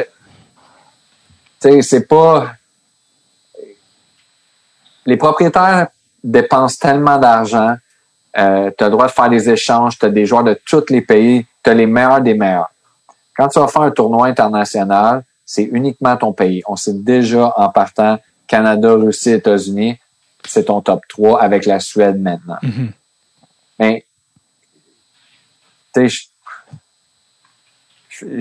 on dirait que c'est plus dur, puis il y a plus de mérite, c'est un plus gros accomplissement d'avoir gagné la Coupe Stanley avec l'équipe que les propriétaires ont bougé des joueurs, qui ont, tu sais, que mm-hmm. c'est soudé ensemble, que c'est c'est pas juste pour un mois et demi. Ça fait un an que tu travailles ensemble, peut-être que ça fait même dix ans que tu travailles sur le même projet. Tu sais, moi puis ça fait 15 ans qu'on joue ensemble on en veut d'autres Coupes Stanley, mais de faire ça ensemble, puis de continuer, puis de vouloir le faire, je trouve ça spécial. C'est drôle en plus parce que hier, euh, par hasard, il y avait un post qui est passé sur euh, Internet, puis c'était voici ce qu'aurait été l'équipe B de, de l'équipe de Team Canada 2014. Puis t'étais dessus, puis c'était encore, ça n'a pas de bon sens. C'est Rick Star, tous des gars, tu fais, on crie c'est meilleur que l'équipe de la Finlande, là. Puis c'est l'équipe B canadienne, ça n'a pas de sens, là, tu sais. justement, il y avait ton nom là, puis j'ai fait, ah, c'est vrai, Chris. Ben, euh, qu'est-ce qui serait, qu'est-ce que j'espérais, c'est quand ils ont fait euh, les, euh, la Coupe du Monde, c'est qu'il y a une équipe Québec. J'aurais aimé ça voir ça. 2016, ça. Ouais, OK, pour le show. Ça aurait été hot. Parce que là, on s'entend. Ça aurait été le fun parce que t'ajoutes peut-être tu as fait l'équipe des moins de 20 ans, je pense, 25 ans ou 22 euh, moins, ouais, les, les ah, Canadiens et Américains en bas de 20, je pense, ou 23, ouais. là, même, là, ouais. Ouais, faire une équipe Québec ou je sais pas quoi. C'est une autre affaire. L'équipe des Bleus. mais honnêtement, le pire, c'est que c'est sûr que tu l'as googlé, mais il y a plein de monde qui font des mock euh, roster d'équipe Québec, s'il y avait une équipe Québec aux Olympiques. Puis honnêtement, c'était quand même pas piqué des verres. Tu sais, quand t'es goaler, c'est Marc-André Fleury. Ben là, à l'époque, il y avait les Luango, Brodeur Roy. Là, ça a changé, mais quand même encore Fleury, des Crawford. Euh, tu sais, Vlasic qui était sur Team Canada, toi, ben là, Mike Madison qui est maintenant ton équi- coéquipier. Ouais. Euh, Le Chabot. Chabot, euh, esti, qui naît pour un 10-15 ans de domination? Mais tu sais, en avant, David, non, mais Chabot, il commence, là, tu sais. Euh, David Perron, Bergeron, qui est clairement le capitaine de Team Québec, là, tu sais. euh, il y a quand même, tu sais, les, euh, on marchait saut. Il y, en a beaucoup, là, quand même, là, tu fais comment? On est, ça, ça Ah, il y donnerait a- un bon show. C'est, c'est quand, on a quand même un beau, beau noyau de, de joueurs. Mhm. Puis là, on pourrait même rajouter Lafrenière qui va. Ben oui, qui va, qui serait tout de suite, là, si, parce que, euh, Duclair, les compagnies, euh, il y, a- il y a les Anglais aussi, euh, Killorn, tous des gars de Montréal. ça. Ben ouais. Ouais, c'est des, les gars de Westmount. Exa- Pas de euh, pointe au West Island. Les, West Island. les, les Québécois dans la ligue, est-ce que vous, est-ce que vous connaissez tout un peu? Y a-t-il une espèce de, de, de- Ouais, ben, t'as raison. Il y a une espèce de petit bond, là, qu'on appelle. Mhm. euh, il, y a, il y a du respect. C'est sûr qu'il y en a que ça s'est accroché, là. Si tu te rappelles du combat Maxime Talbot, Maxime Lapierre au Centre Bell, tu sais, tu dis, il y en a peut-être que ça accroche, là. Ils se sont poignés au Radio Lounge en 2012. Fait que- Mais, euh, sur la glace, tu sais, m'a toujours été un peu plus friendly, euh, puis je vais, je vais parler aux gars, puis Mettons un Lafrenière, tu sais, un, un premier choix, première ronde québécois. Est-ce que c'est le genre de, de personne qui, comme à qui, je sais pas, j'ai l'impression, euh, c'est vraiment pas la même affaire, là, mais s'il y a un humoriste qui start puis que je sais qu'il est quand même solide dans la nage, je vais laisser savoir comment si jamais il y a de quoi, tu sais, euh, tu peux m'appeler souvent, il va avoir une espèce de, le monde va se parler, tu sais, vous autres, y a tout ça un peu, euh, Ben, c'est sûr qu'il y a, c'est, ça l'arrive plus quand euh, c'est dans notre propre équipe. ouais, c'est ça. Euh, parce que si je peux, je pense pas que je peux aider, mettons, euh, la frenière à New York City euh, d'aller euh, se trouver un appartement ou quoi que ce soit ou d'avoir euh, des petits conseils. Euh, j'ai quand même beaucoup de contacts dans l'été parce que je patine avec ces gars-là. Des fois, je leur demande s'ils ont besoin de quelque chose ou d'aide. Mais euh, Ça- mon rôle, mettons, euh, à, à l'âge que je suis rendu avec les pingouins, puis on a beaucoup de Québécois. Tu sais, on a un Frédéric Gaudreau, on a P.O. Joseph. Euh, Samuel Poulain. Tu as Poulain, Légaré. Euh, tu as tous des jeunes qui montent. Fait que, tu sais, j'ai quand même pris beaucoup de temps à jaser avec eux pendant les camps d'entraînement. Euh, des fois, je leur shoot un petit texte. tu sais. Justement, Légaré a été échangé dans le junior. Il est rendu à Val d'Or. puis C'est là que j'ai joué au hockey euh, junior. Donc, tu sais, j'ai envoyé un petit message. Euh, Trois piments. Trois piments. Game épicé, Attends, gros. je, vais, essayer d'en trouver. D'ailleurs, pendant, des choses que j'ai dit. pendant que tu cherches à Jay, de- de- t'as parlé de Val d'Or, mais t'as non seulement joué à Val d'Or, mais t'as joué avec un certain Brad Marchand à Val d'Or. Oui, oui. C'est- Oui. Euh, probablement le, le joueur le plus sous-estimé, je te dirais. Avec, avec mon chum Huberdo. Là. Huberdo, je le trouve très, très bon. Puis je pense Ben, qu'il il reçoit pas le mérite qu'il devrait avoir. Mais Brad Marchand, là, le monde le voit juste comme une petite peste. C'est tout un joueur de hockey. C'est mais- oui. ce gars-là, s'il s'était concentré à jouer au hockey au début de sa carrière, il, il approcherait 1000 points. Ouais, il y a eu, y a- y a-tu fait euh, 100 points récemment? Y a-tu fait, euh, ou dans dernières saisons? Il y a eu des saisons Ouais. énormes. Lui, c'est Team Canada automatique, là. Ouais. Puis il a gagné Ah la non, coupe, puis euh, il était sa-. En fait, ils le prennent justement parce que lui puis euh, Crosby ils viennent de Nova Scotia. Fait qu'ils s'entraînent ensemble l'été. Fait qu'ils ont déjà de la chimie. Puis les tournois olympiques, c'est tellement Exactement. court. Puis c'est toujours difficile de trouver de la chimie qu'ils prennent euh, Marchand. Puis ils mettent avec Bergeron. Chris Marchand, Marchand, Bergeron, Bergeron. Crosby. Merci, bonsoir, évidemment. là. Les trois, ils ont 34 ans. Ils vont quand même être sur Team Canada. Là, tu sais, ils s'en foutent là, de là. Qu'est-ce que tu viens de retrouver, mon Chris? Avec le gros sourire.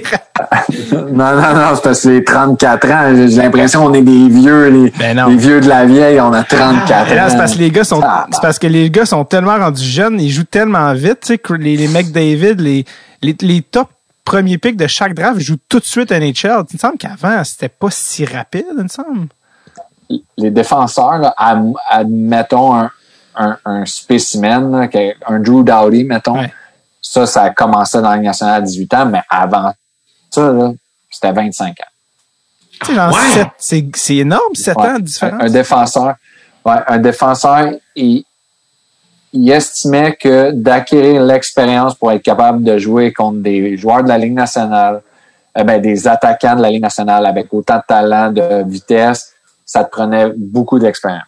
C'est plus difficile pour les défenseurs aussi, il faut dire, que les attaquants. Ouais, ben, tout le monde dit que c'est la position la plus difficile parce que, dans le fond, un attaquant, c'est la créativité, la vitesse. Mais un défenseur, c'est d'essayer de contrer ces choses-là. Et toi, tu t'en souviens La Ligue essaie toujours de mettre des règles pour leur donner encore plus de, d'espace puis de, de, freedom, comme on dit. T'en souviens-tu, toi, quand t'es arrivé à ton premier camp d'entraînement à, c'est ça, là, 19, 20 ans, Malkin puis euh, Crosby qui te frôle les, qui te frôle les oreilles, là, qui te frise les oreilles, là, tu Ben, tu veux-tu savoir, mon premier camp d'entraînement, c'était pas avec Crosby Malkin, c'était avec Mario Lemieux. Ah, oh, bout de cul du calice. Non!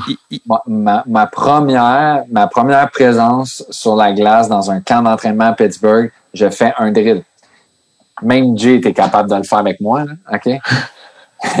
c'est deux lignes de joueurs, OK, qui sont, je te dirais, dans le milieu de la patinoire. Tu te fais une passe jusqu'au fond, tu te curls de l'autre, de, du côté large, puis là, tu te fais des longues passes.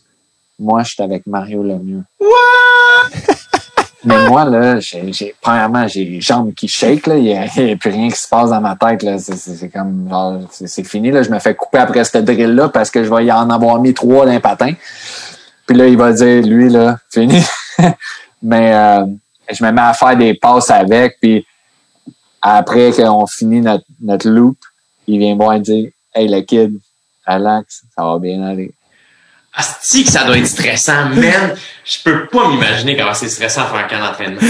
Avec Mario. Avec, euh, mais ce que moi, c'est parce que j'avais des noms. Tu sais, j'avais Mark Recchi, John Leclerc, j'avais euh, Sergey Gonchar, tu sais, j'avais, puis là, t'avais Crosby Malkin. Ah. C'était comme une équipe, genre, moi, j'étais comme, qu'est-ce que je fais ici? J'ai pas d'affaires là.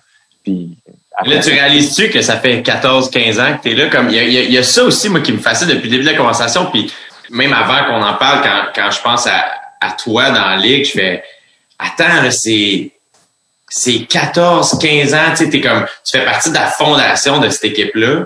Euh, c'est quand même aussi dans, dans une ligue où ça peut bouger tellement vite. C'est comme, c'est, est-ce que tu considères que, oui, c'est toi qui l'as fait, mais c'est, tu sais, dans le sens, tu as bâti ça mais c'est aussi un espèce de luxe. Je sais pas, c'est quoi ta perception de ça? Parce que là, ça fait que ton, ton attachement à, Pittsburgh est à un autre niveau. Là.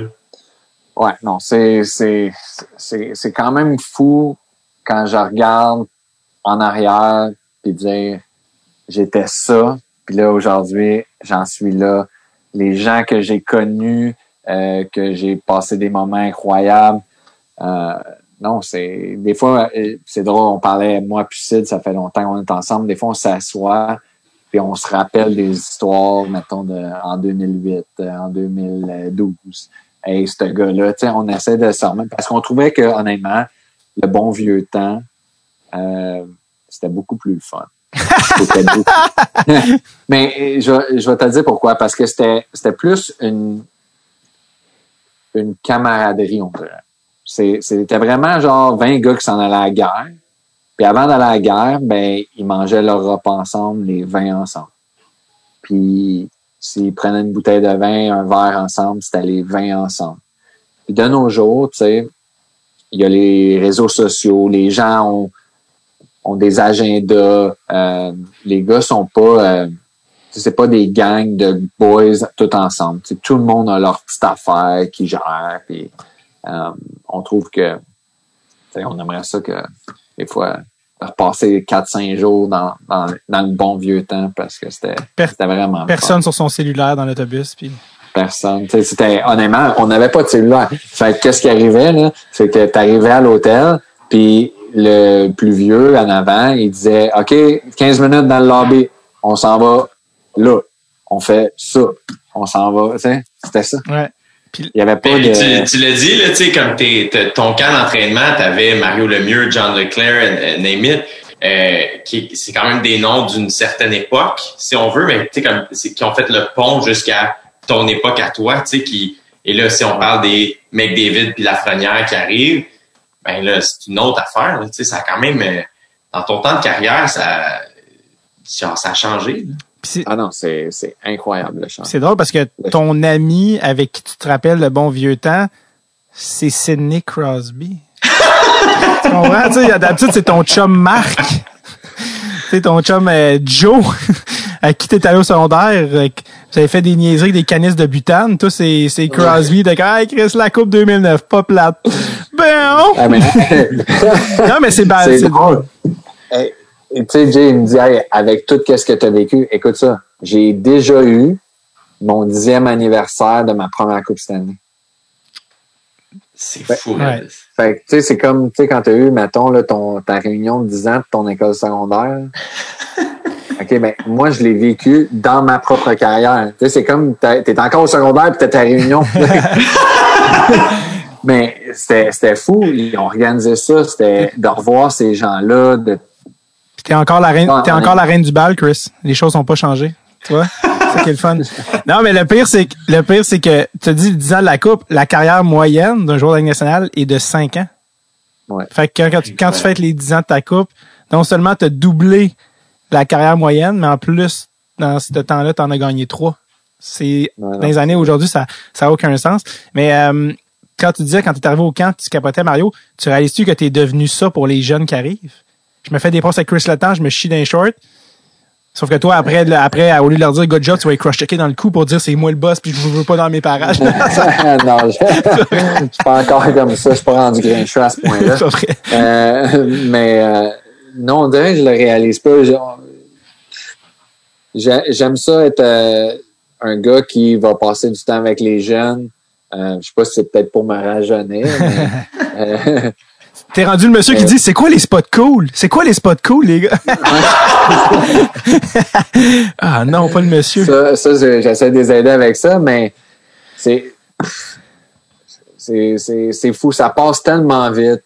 Mm. Euh, on dirait que on dirait que être joueur de hockey, j'en ai vu beaucoup prendre leur retraite quand je me dis Ah, voyons, comment ça qu'il n'y a pas un contrat, hein, comment ça qu'il ne joue pas. Que on dirait que ça me fait peur de me rendre là.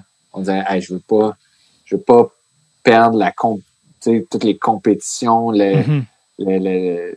d'avoir à surpasser, de gagner, de, d'accomplir des choses dans, dans le hockey. On dirait que tu me dis, ah, t'en as tellement vécu. Ouais, mais je m'imagine encore que j'ai 25 ans depuis que je commence. Mais j'ai l'impression aussi que c'est ce genre d'attitude-là qui fait que des gars comme toi ou Sidney Crosby, euh, euh, vous tenez rien de ça pour acquis. C'est tout le temps à refaire. Quand tu l'as gagné à la coupe, il faut que tu en défendes l'année d'après. Chaque game euh, est, à refaire. Fait que je pense que le fait que à la fin des pratiques, vous vous, vous pognez encore un contre un, ça en dit long. Et c'est probablement exactement pour ça que vous êtes encore là, j'ai l'impression. Non, non, sûr. Euh, quand je vois, mettons, Malkin puis, euh, Sid arriver dans un camp d'entraînement puis d'avoir la drive qu'ils ont, euh, c'est contagieux. Euh, ça, ça, démontre que ces, ces gars-là vont pouvoir jouer jusqu'à temps qu'ils aient 40 ans.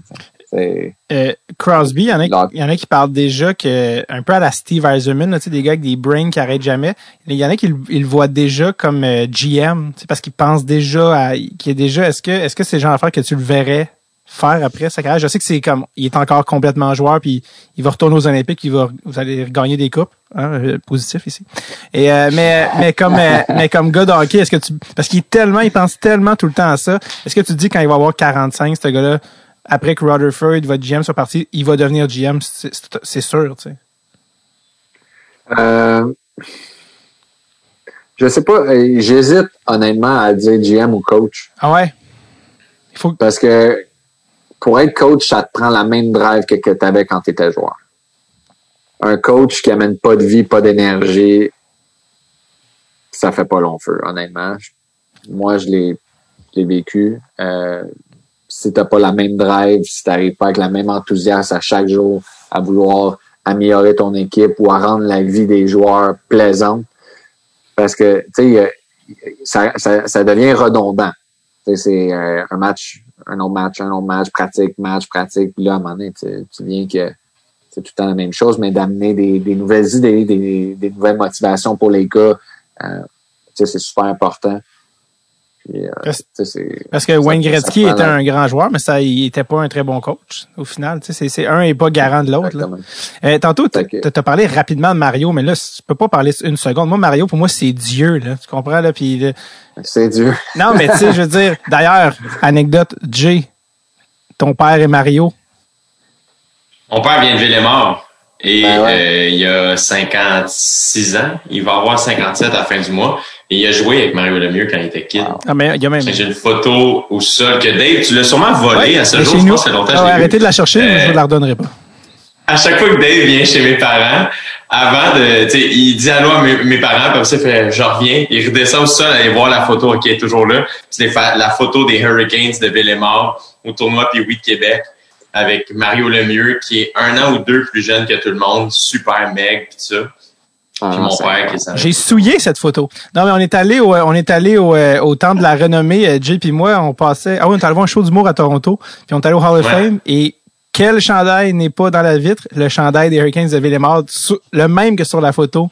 Euh, Ouais. avec euh, ça.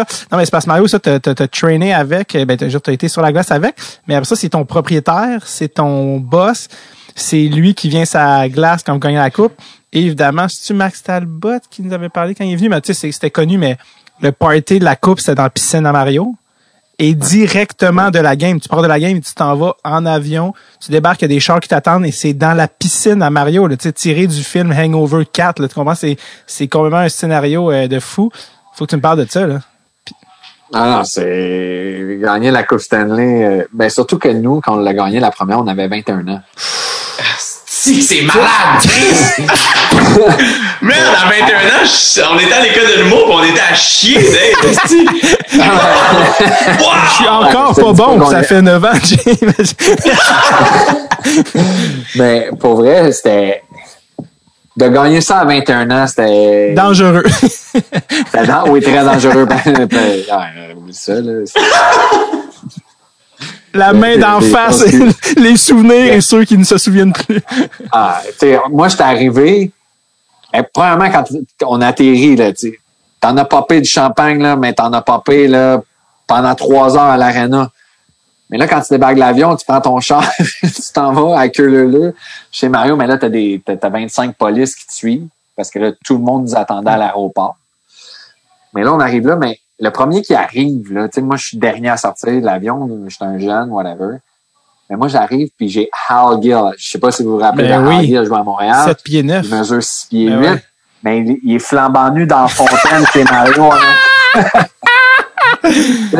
C'est des, des. Tu gagnes ça, c'est comme. Hey, écœure-moi pas avec rien pendant 25 jours, là. Je fais juste vivre mon trip. Ouais. Puis j'ai gagné la Coupe Stanley. J'étais avec mes chums. Puis. Fait qu'on a fait le party. Il avait prévu qu'on avait gagné. Comme pour qu'un party soit solide, il fallait que ça soit prévu qu'on gagne. Tu sais, c'était game 7. On est débarqué de là. Il y avait du staff à volonté, les gars, ça, ça faisait n'importe quoi. c'était, non, c'était merveilleux. Mes parents étaient là. Ils avaient invité tous les parents des joueurs parce que quand tu es sur le point de gagner la Coupe Stanley, tu fly in les, tes, tes parents, ta blonde, tes sœurs, whatever. Euh, fait que tu as tout le monde. C'est, ça, la party finit pas le, len- le lendemain matin. Là, il continue. Là. Le midi, c'est dans une taverne. Puis, hey, faut prendre des photos. Tu sais, t'as- à date, là, t'as juste pris peut-être une douche. C'est Ouais. vraiment la seule affaire que t'as faite. Fait que, euh, c'est, euh, non, c'est juste incroyable. On a fait un, quand on est parti de chez Mario, il était 7 heures le matin. Je suis allé chez moi, je me, j'ai pris ma douche, je me suis changé. Parce que je peux pas te dire que le champagne m'a tout coulé dans la bouche. Fait que j'ai pris ma douche, on est allé se rejoindre dans un restaurant, on est allé manger nos œufs puis nos bacon avec la coupe. On, on se promenait partout avec comme si c'était notre chien. Fait que euh, on fait ça, puis le soir, ben, à Pittsburgh, il y a une rue qui s'appelle Carson Street. Euh, c'est juste des bars. Max Talbot vivait justement. Il y avait- Tiens, tiens, il tiens. avait littéralement sa maison qui faisait face. Mais euh, là, on avait la coupe, mais la rue, il y avait 300 000 personnes. La rue était noire de monde. Le monde sautait ses chars. Euh, C'était Vous avez pas envoyé un texto, Mario, le jour de la game? Ouais. Qu'est-ce la jour de la game. le- les gars, ils dorment dans, dans l'après-midi d'habitude. Moi, je dors. en tout cas. Puis, euh, T'étais-tu capable de dormir cette journée-là? Ouais. Cool as a cucumber. Quand t'es, quand, honnêtement, là, mettons, dans ma saison régulière, il y aurait un événement qui arriverait dans ma vie ou quelque chose, ou quelque chose qui me stresse, peut-être ça va me garder réveillé. Mais quand tu es dans les playoffs, là, euh, j'ai eu souvent le commentaire de ma femme en particulier. Euh, elle dit T'es t'es comme pas un humain, genre. T'es comme, Tunnel vision. T'es, t'es, t'es- comme un robot. Genre, je te parle, puis c'est comme je parlais à une canne, euh, canne de conserve. Là. T'es, t'es, t'es pas là. On dirait que tu penses à ce que tu vas faire à soir sur la glace. Puis, euh, je suis d'Ardin. Je sais qu'à 1 heure, je mange. À 2 heures, je suis dans mon lit. À 4 heures, je suis debout. À 4 heures et quart, je suis parti. J'arrive à l'aréna à 4h45. Meeting, 5h30. Ça la glace, 7 heures. Bang. Incroyable. C'est ça. 10h30, on a gagné. C'est incroyable. 10h30 tout au milieu de la glace. Mais il nous avait texté pendant cet après-midi-là. Moi, je l'ai ouvert quand je me suis réveillé de ma sieste. Euh, il nous a texté euh, euh, Play without fear. euh, I'll see you at Center Ice. En voulant dire quand tu te rends au milieu de la glace parce que tu as gagné. Exact. Fait que euh, il a dit euh, jouer avec aucune peur, puis euh, on va être euh, au centre de la glace à, à se passer à la coupe. Ce que vous avez fait. D'ailleurs, les gens s'en rappellent pas, mais contre les Sharks, c'était les Sharks à Vegas qui étaient favoris. Euh, les, les odds étaient vraiment pour euh, San Jose qui venait de, de, de rouler sur toutes les équipes. Puis il était beaucoup plus offensif. Il était vu comme très offensif. Mais Gros. exact. offensif. Mais finalement, il pouvait pas accoter votre vitesse. Les- Ben, là, je vais te dire quelque chose. Ouais. Je l'ai jamais dit à personne euh, sur aucun podcast ou quoi que ce soit. Mais nous, on a eu un changement de coach cette année-là. OK? Puis vers la fin de l'année, là, je te le jure, on était imbattable. On perdait 3-0, on savait qu'on allait gagner les matchs. Mais d'avoir, puis ça, je l'ai eu une fois dans ma carrière, puis c'était en 2016. En 2017, c'était pas le même feeling. En 2009, c'était pas le même feeling quand tu as le feeling que même si tu vas dans le vestiaire après la deuxième période, puis tu sais que tu vas gagner, puis tu le vois dans le visage des autres joueurs autour de toi, ça m'est jamais arrivé. On savait qu'on gagnait normal. Ouais. Si on gagnait pas, c'est parce qu'on a pogné les poteaux puis qu'on s'était tiré dans le pied pour rien. là. Mais c'était ce feeling-là. Puis quand on est rentré dans les playoffs, on a commencé avec les Rangers qu'on a complètement traversé. Après ça, on a Washington, puis on a dit si on passe Washington, on a gagné. Puis après Washington, c'était Tampa? Tampa. Tampa nous ont donné du trouble parce qu'il y avait, il y avait beaucoup d'attaques puis ils restaient tout le temps accrochés dans les matchs. Mais quand, mais tu sais, on avait entendu dire les mêmes choses. Ah, les Sharks, euh, les Pingouins ont rien vu. Euh, les Sharks sont dominants dans l'Ouest. Ils ont, ils ont de la rapidité comparativement à toutes les autres équipes dans l'Ouest puis sont gros. Puis dans le meeting d'avant-match, les joueurs se sont dit ils toucheront pas à rondelle de la période. Puis la première période, ils ont, ils ont je pense, deux tirs, puis ils ont, ils ont pas touché à la rondelle. Juste pour te dire à quel point qu'on savait qu'on était dominant Mhm. cette année-là, on pensait gagner en quatre. Ben, honnête, Puis on aurait dû gagner en quatre, puis je vais te le dire pourquoi. Parce que game 3, OK, on, a essayé, on menait 1-0, puis on a essayé d'aller chercher peut-être un autre but. Puis, en tout cas, c'était pas nécessairement un, bon but à accorder de, la part de notre gardien, mais c'est des choses qui arrivent, comme que moi, j'ai fait des erreurs en, finale de la Coupe Stanley, mais il y a eu un slap shot de Joel Ward, la, la ligne bleue, qui a rentré avec aucun screen. Mais c'était pour te. Le point de la discussion, c'est pas ça, c'est qu'on avait confiance qu'on était capable de les battre en quatre facilement. C'était ça qui était C'est- véhiculé dans notre c'est drôle parce que À quoi? vous les avez battus, je pense, en, je pense que je les avais battus en 6. Mais Ouais, en 6, puis les dernières périodes de jeu, pour qu'ils soient capables d'égaliser en Game 6, ils ont un tir au but. à la dernière période de la Game 6. Parce que vous les avez battus en 6, comme je sais qu'ils ont gagné deux games, mais dans mon souvenir, je me souviens même pas de buts qu'ils ont marqué. Tu comprends ce que je veux dire? Dans ma tête, euh, vous avez gagné en 4. Je sais que c'est en 6 parce que je m'en souviens, mais dans ma tête, ils ont jamais été, ils s'accrochaient là, pour pas se noyer, mais, mais ils ont jamais été euh, assez compétitifs là, pour, pour euh, gagner la game. Mais Jay, t'allais dire? Euh, selon toi, euh, puis peut-être que ça s'explique pas aussi, là, mais à quoi est dû? Qu'est-ce qui a fait cette année-là, tu penses que vous étiez comme. Vous aviez cette confiance-là que vous n'avez pas eu les autres années? Euh, moi, je dirais que la première chose qui me vient en tête, puis je l'ai dit à beaucoup de gens, c'est que on était plus vieux, on avait des joueurs qui connaissaient leur rôle. Euh, alors on se parle, un, un gros virage jeunesse dans la Ligue nationale.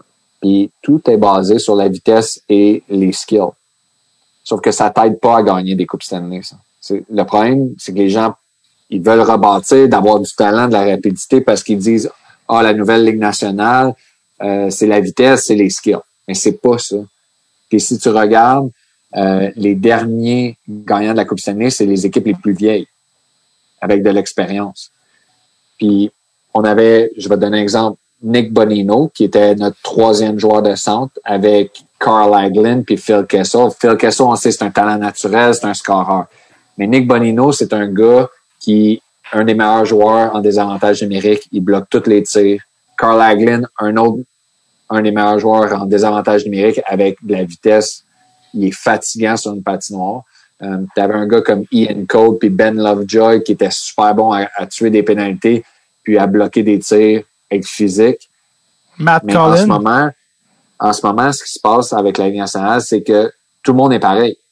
Fait que tu as des joueurs de premier trio qui se ramassent sur des quatrièmes lignes pour de la profondeur offensive.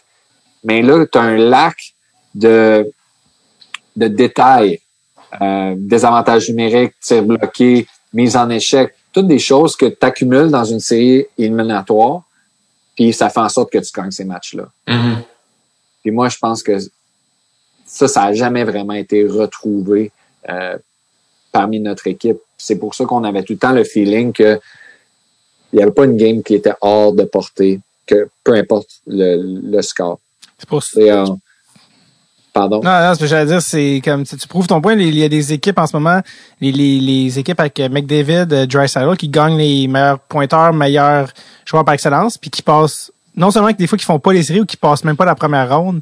Fait que toutes les équipes avec les superstars, qui doivent gagner, Matthews, Toronto, toutes les équipes qui ont les super superstars passent pas la première ronde des séries ou deuxième ronde. On prend une petite pause de l'épisode pour que je vous parle de notre commanditaire cette semaine et j'ai nommé WebSim Hockey, la meilleure plateforme de hockey simulé au monde. C'est un produit québécois, yes sir, gros. Et oui, ça existe depuis maintenant 11 ans. Euh, si vous pensez que vous avez la vocation de DG, il y a juste une manière de le savoir et c'est en vous rendant sur le websimhockey.com. Il y a même des ligues rétro des joueurs des années 70 à aujourd'hui. Le niveau de détail, de réalisme et de plaisir est au rendez-vous. ça, c'est le fun! websimhockey.com. De retour à l'épisode. Le phénomène est que ça, c'est ma théorie à moi. Je pense qu'elle est quand même pas si pire. c'est que quand tu fais un virage complètement jeunesse, ce qui arrive, c'est que ton, ton joueur de centre de premier trio, il a 18-19 ans. Après ça, ton centre de deuxième trio a 18-19 ans, 20 ans. Mais le problème, c'est que ces joueurs-là, au lieu d'être des joueurs de soutien ou des, des bons joueurs offensifs entourés de vétérans, se ramasse après un an, deux ans à demander 10 millions par année, d'avoir des salaires comme très élevés. Fait qu'est-ce qui arrive, c'est que ton deuxième joueur de 19 ans, 20 ans, il voit celui-là avoir 10 millions. Ben, lui, il dit, ah, je suis peut-être pas aussi bon, mais j'en vaux 8. Fait que là, tu es en train de payer des joueurs de 18, 19, 20 ans des gros salaires. après ça, tu n'es plus capable de payer quand tu vas chercher des vétérans, puis si tu veux des bons vétérans, tu es prêt à les payer. Fait que tu viens avec une équipe complètement jeune. Tu regardes les Oilers, c'est juste des jeunes. Même les, les défenseurs, pourquoi ils n'ont pas un défenseur vétéran de 30 ans? Là, ils viennent d'aller chercher Barry, mais ils n'en ont jamais eu. C'était Clavbaum, Nurse. C'est des super bons joueurs. Mais, mais c'est pas des joueurs qui peuvent jouer 25-30 minutes puis d'aller chercher une Coupe Stanley à cet âge-là. Ce qui est drôle, c'est que les Leafs sont allés signer Thornton, qui a, il a pas 32, il a 42. ouais, il y a juste... ouais, non. Mais moi, je pense que, ils l'ont fait avec Patrick Marleau, qui, a joué avec nous. Ouais. Mais c'est des, c'est, ça, c'est des très bonnes signatures. Mm-hmm. Corey Perry à Montréal, c'est une très bonne signature, surtout que tu payes quasiment rien. Mais admettons que n'avais pas payé tous tes jeunes, tout cet argent-là, puis que tu étais capable d'avoir un upgrade sur un vétéran qui vaut peut-être 4 ou 5 millions. C'est là la différence. Mais c'est ça qui doit être dur euh, aujourd'hui dans, dans, dans, dans le hockey qu'on connaît, c'est que c'est un, un sport collectif, c'est un sport d'équipe, mais puisqu'il y a de l'argent impliqué et que tu peux être échangé si tu veux, ben, il y a quand même l'aspect personnel de la patente que, que je peux comprendre aussi. Puis c'est de trouver, tu sais, Sidney Crosby est un exemple comme légendaire que tu fais, ben, il est vraiment là pour les bonnes raisons. Euh, Mais, excuse-moi, juste, euh, j'ai levé la main là, comme un, un étudiant, mais Crosby, il vient de parler des, des salaires. Crosby, depuis, je sais que tu le sais, Chris, c'est comme, mais depuis le début de sa carrière, a toujours eu le même salaire, 8,7, c'est-à-dire son numéro. ouais. Tous les gars qui ont 19, 20, euh, qui ont 22, 23 ans font 10, 11 millions par année. Puis Crosby en fait 8,7 depuis. Il a jamais augmenté, mais Non, il y a trois coupes. Ouais, exactement. Parce que justement, tu es capable d'aller chercher euh, des joueurs comme Mariana, ça. Exact. Euh, nous autres, on, t'sais, on, on, on s'est toujours bien entouré de vétérans. Regarde Pascal Dupuis puis Chris Kunitz. Euh, Oui. Admettons qu'on revient dans le temps, ces joueurs-là seraient tellement squeezés par la jeunesse qu'ils feraient des salaires de 700 000 Mhm. mais ils ont continué avec les Pingouins avec des salaires qui équivalaient vraiment bien à qu'est-ce qu'ils accomplissaient. Puis, par le fait même, on avait des joueurs de caractère, de rôle, puis ça complétait une équipe de hockey. Tu sais, toi-même, là, t'as 33, 4, tu disais? T'es avec les 33, un- une année à la fois. Il te reste Non, non. cette année. Tranquille, tranquille. Il, te reste, il, te reste, dans le fond, cette saison, puis l'année prochaine de contrat. Après ça, t'es agent libre. Ouais. Puis euh, sans compensation, tu peux signer où tu veux.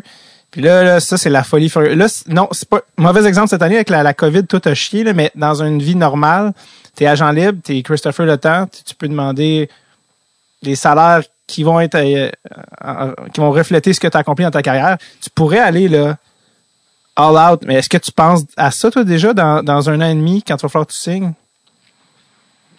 Ben, je te dirais que la seule chose en ce moment qui fait en sorte que j'ai peut-être des yeux sur le futur puis peut-être des petits questionnements, c'est à cause de la COVID. Ouais. On va arriver avec un, un flat cap pendant plusieurs années. Ouais.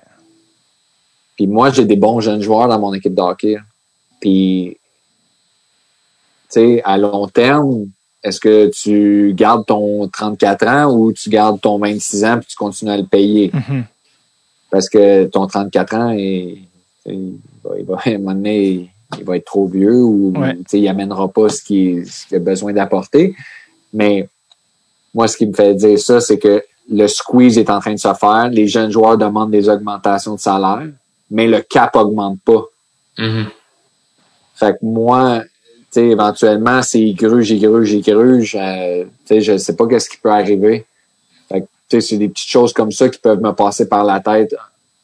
Mais c'est surtout le fait que quand je suis en discussion avec la NHL puis la NHLPA, puis qu'on a eu beaucoup de négociations dans les derniers mois, c'est ça qui m'y fait penser. Mais sinon, regarde, je, je pense pas vraiment à ça. Mhm. Euh, dans un an, il y a Seattle qui arrive. C'est vrai. Euh, après ça, t'as as, le fait que j'ai plus de contrat. Il y a John Marino, ton, ton partner de, ben, pas nécessairement de père, mais de ton défense, ton collègue défenseur Ouais, qui vient de signer hier ou avant-hier? Ouais, il a signé la première journée du camp. Il a signé une extension de six ans. Mais regarde, tu vois, c'est c'est un très, très bon jeune défenseur qui vient de signer six ans avec un bon salaire. Ça vient de gruger sur la masse salaire de l'an prochain. Exact. Est-ce que, parce que ça, toi, dans le fond, quand Seattle va arriver, t'es pas protégé nécessairement? Ça, où ça? Ben, moi, je suis protégé à cause des clauses dans mon C'est ça, c'est ça. Donc, t'en as finalement. Donc, toi, c'est sûr que Ouais. t'es obligé d'être protégé par Facebook. On a parlé de plein de gars qui t'ont joué, puis toutes, toutes des légendes, mais il y a un gars que je peux pas croire qu'on n'a pas parlé plus que ça, mais c'est ce bon vieux Evgeny Malkin. Ah, ben, ouais. Rassia. C'est ça, l'Evgeny, que Jay. Oui, exact. Mon préféré. Ça aussi, c'en est tout un personnage. Parle-moi de lui un peu, qui, qui est arrivé à peu près en Ben, c'est, c'est, drôle parce que les gens le, tu sais, ils connaissent moins à cause de, tu sais, on a ciné, mais c'est un bouffon. C'est, j'ai, joué avec beaucoup de joueurs russes dans ma carrière, puis euh, Evgeny est probablement le, le plus drôle, le plus lay-back comme on dirait. Là, le, relax, le plus relax. C'est ça. Le relax, oui, dans le fond. Euh, mais c'est vraiment un typique uh, Russian guy. Là, euh, le manteau Versace, les, Gucci. Puis, euh, la découverte du capitalisme. Non, hein? La découverte du capitalisme, tu sais, genre j'ai de l'argent enfin, maintenant je peux vivre ma vie.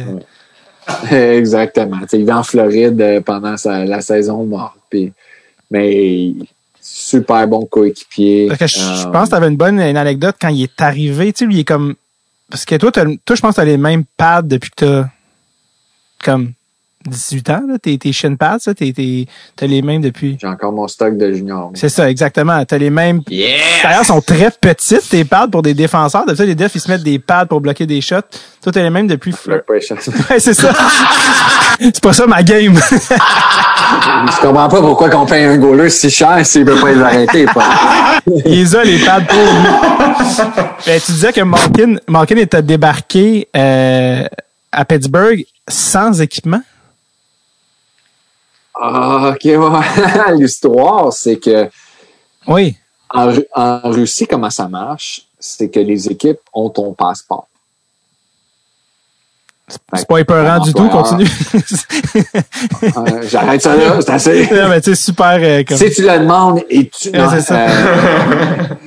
fait que dans le fond, l'histoire, comment elle a été contée, et dite. Je pense qu'il y avait des détails qui ont été laissés de côté, mais Evgeny avait dû préparer son évasion parce que l'équipe voulait pas perdre un joueur de sa trempe. Tu sais, Evgeny adore la Russie, puis il va jouer pour son pays. Il y a encore euh, un lien là-bas, il retourne là-bas tout le temps.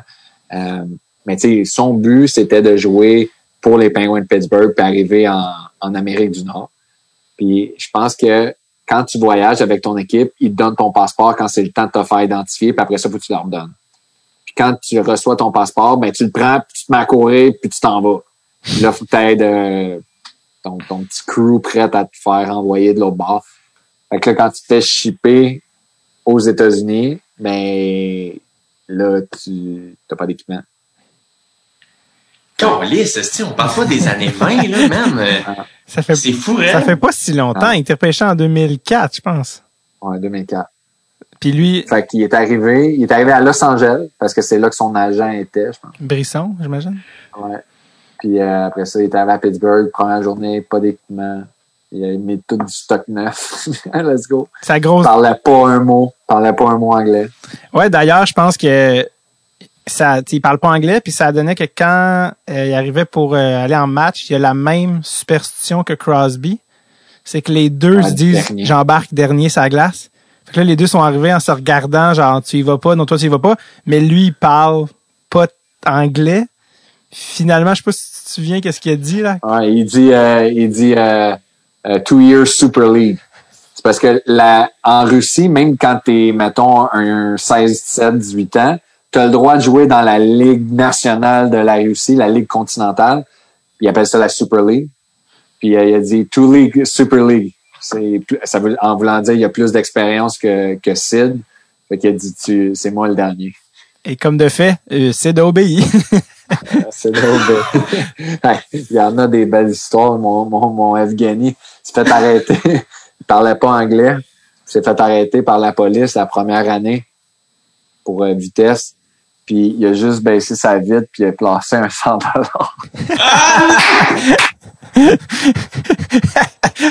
puis le pire. Dave, il a essayé de faire ça à Montréal, ça peut le Ça a fini au, euh, au poste, puis c'est Jay qui a payé ma caution pour sortir. C'est parce qu'il avait pas vu un 5, il avait vu un 5. ah. Selon nos moyens, c'est proportionnel. mais ça, mais, euh, ça avait-tu marché? Non, ça n'a pas marché. Euh, c'était drôle parce que justement, Sergei Gonchar puis Crosby le suivaient en auto. fait que t'avais trois autos qui suivaient back à back. Là, il se fait arrêter. Les deux gars se sont arrêtés. Ils ont essayé de l'aider. Ils ont essayé d'expliquer à l'officier que euh, parlait pas anglais, puis pas... euh, était nouveau ici. Le gars, qui, le policier qui doit se dire, bon, il, il la joue, je parle pas anglais. c'est quand même... Moi, c'est ça que je fais au Québec. c'est ça. euh, ben, c'est bon vieux Malkin. Euh, Colin, écoute, ça fait déjà, ça fait plus qu'une heure et demie qu'on qu'on jase, mais écoute, ça a été euh, un, un bonheur. Euh, Chris, merci vraiment. Je te souhaite. Euh, ah ben merci à vous de, de m'avoir reçu. J'étais ouais. Je voulais, je qu'on qu'on parle un peu plus d'occupation. Ben là, t'as- t'as-tu des questions pour Jay que là t'as des questions qui doivent te gratter Ouais, l'intérieur. C'est juste que j'imagine, parce que moi, je voulais pas trop parler parce que je me dis, je je pense juste à, à, à la crowd de Dreadful en me disant, Asti, on a fucking Chris Lettas à la ligne. Jay a joué Pee Wee 2, on s'en calisse, là, tu sais, ta Ben non, c'était c'était les meilleurs moments, ça, au bout. ça. Fait que, euh, Ah, Jay, fait que Jay est tout un défenseur, hein, comme il l'a- prouvé dans la ligue de Simon Gagné à Québec. Là, il est modeste, là, mais euh, il y avait des, des anciens pros à Québec qui, qui en avaient plein de cul de se faire arrêter par l'animateur d'OD. Ben, il patine, man. Oui. Il patine vite. Et oui, et ça avec des graphes qui datent de 2002. Ouais, ouais. Mais ça, Mais c'est pour le style. Ça, c'est comme les ongles. tu sais, c'est- Il voulait ça blanc, puis il voulait ça cool. Je comprends pas pourquoi. Je comprends pas pourquoi t'as pas les patins Nike, par exemple. non, il faut-tu que j'aie ça? Les- Ah, Tout- c'était cœur. Mais là, Chris, faut que tu manges quelque chose parce que là, là, moi, ce qui arrive, c'est que là, on est allé, on est allé, on est arrêté à Québec en janvier l'année passée, moi puis Dave, remplacé dans la ligue de notre ami Nick Tremblay. En fait, c'est la ligue à Simon Gagné. Et là, moi, j'ai mes vieux graphes dans les pieds. Euh, je joue la game, puis j'ai jamais été nerveux de même euh, de ma vie. Tu sais, je voulais vraiment bien jouer. Puis, finalement, c'est une bonne game. Et rendu dans la chambre après la game, y- les gars, ils disent, Putain, Jay, t'es-tu serré monétairement? Tu sais. Je- Mais moi, je les connais pas, les, les gars, tant que ça, tu sais. Fait que je fais, ben, je- non, je sais pas pourquoi. Ils sont comme, Chris, t'es grave, esti, voyons, on, on va se cotiser, on va t'acheter des patins, tu sais. Et finalement, c'était la journée où Simon recevait sa nouvelle paire de patins. Et il y avait quelque chose dans ses demandes de ses patins comme personnels qui fonctionnait pas. La languette en arrière du patin était trop molle, je pense, trop dure, je me souviens pas. Fait que je suis un des gars qui a fait Chris, si t'es pour les revirer, vends-les à Jay. Puis fait que j'ai acheté les patins à Simon Gagné. Ah, là, il va falloir t'acheter un casque, par exemple. Y a-tu un vieux casque des pingouins qui traîne à quelque part? ah, je sais, honnêtement, du stock, là, j'ai un garage plein, là, c'est... L'été, on, on essaye plein de choses. Je fais des ventes de garage tous les étés. C'est vrai? Chris m'a venu, m'a amené mes, mes petits billets de 5 piastres, m'a amené David, puis euh, on m'a amené Tu acheter peux pas ça. nommer cette infor- tu peux pas nommer cette inf- tu peux pas dire cette information-là au passage. Moi, j'ai, je me retiens de pleurer. Il dit, il fait des ventes de garage. Il donne ça en blanc j'ai trop de stock. Et Chris, bon, pleurer en ondes. Non, non, mais, Il me faut des pattes de goaler. Je peux échanger ça. Si vous me trouvez des pattes de goaler de Carey Price, quelque chose en même. Euh, oui, ben, du- pas un, un casque pour la classique à Jay. Parce que pour la classique KR, pour que Jay ait pas un casque de, d'enfant de J'ai 12 ans. manqué cette année. Vous l'avez fait pareil, hein? Euh, moi, je pouvais pas, j'étais en show à Québec. euh, Moi non plus. Il l'a fait avec. J'étais pas là cette année. Moi non plus, il l'a fait, euh, je pense, avec les mesures, je pense, à la droite, cin- 50 personnes espacées. Euh, Ouais. Parlant de game levée de fond, Chris, la première fois qu'on s'est vu, c'était avant que je sois, entre guillemets, ici, connu. Euh, c'était une game d'hockey-ball pour Team Haïti. Oui, oui, oui, avec Georges Larac. Mais. Exact. Et moi, mon ami Andy m'a impressionné dans l'équipe. Et à un moment donné, dernière minute, il n'y avait pas assez de, de joueurs comme toi qui avaient été généreux ou de vedettes qui étaient disponibles pour dire oui. Last minute m'a appelé, tu peux-tu venir? Je suis comme, mais Chris, Andy, je- c'est, contre les célébrités, comme je- j'en suis un. Ah, tu vas nous être un moment donné, viens-t'en. Puis je me souviens, parce que il y avait comme un faux coach qui était tu sais, ça se veut une game où, sais, toi, David Perron, vous êtes fucking smart, vous passez à la balle, pis tout ça. Et le- je me souviens, le coach coupait son oui, oui, non, à la fin, moi, j'étais brûlé, là, c'était terminé. Je pense que j'étais tiré les deux hamstrings, j'avais couru comme un malade. Je suis pas capable de perdre même dans les games de championnat. Mais euh, c'était qui donc le coach? Il avait pas engagé euh, Roger Brulotte quelque chose de? Genre, mais c'était pas Roger, c'était un monsieur, je me souviens pas qui, peut-être, c'était, je me souviens pas, mais je sais que je me suis ramassé au milieu du banc avec Étienne Boulay. Ah, ah, non, mais ça, c'est les, des. ah, moi, j'adore ces choses-là. L'été, là, c'est. J'adore ces événements-là. C'est des belles expériences. Tu le fais quand, en ayant du fun. Ben oui.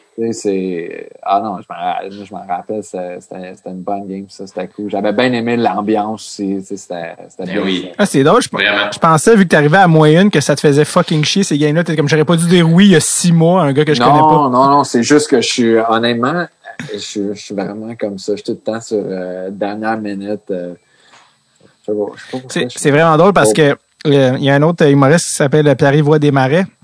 Il est un die-hard. Il était dans notre chambre, ça. il était dans notre équipe cette, cette euh, fois que là t'es venu. Puis lui, il est die-hard, le pingouin, depuis 2004. Là, à côté, il y a, toutes les jerseys de Crosby, tout ça. Puis moi, puis Sam Breton, on pleurait de quand t'es rentré dans la chambre. Je l'ai vu, genre, baver. Je l'ai vu faire comme un enfant qui voit le Père Noël.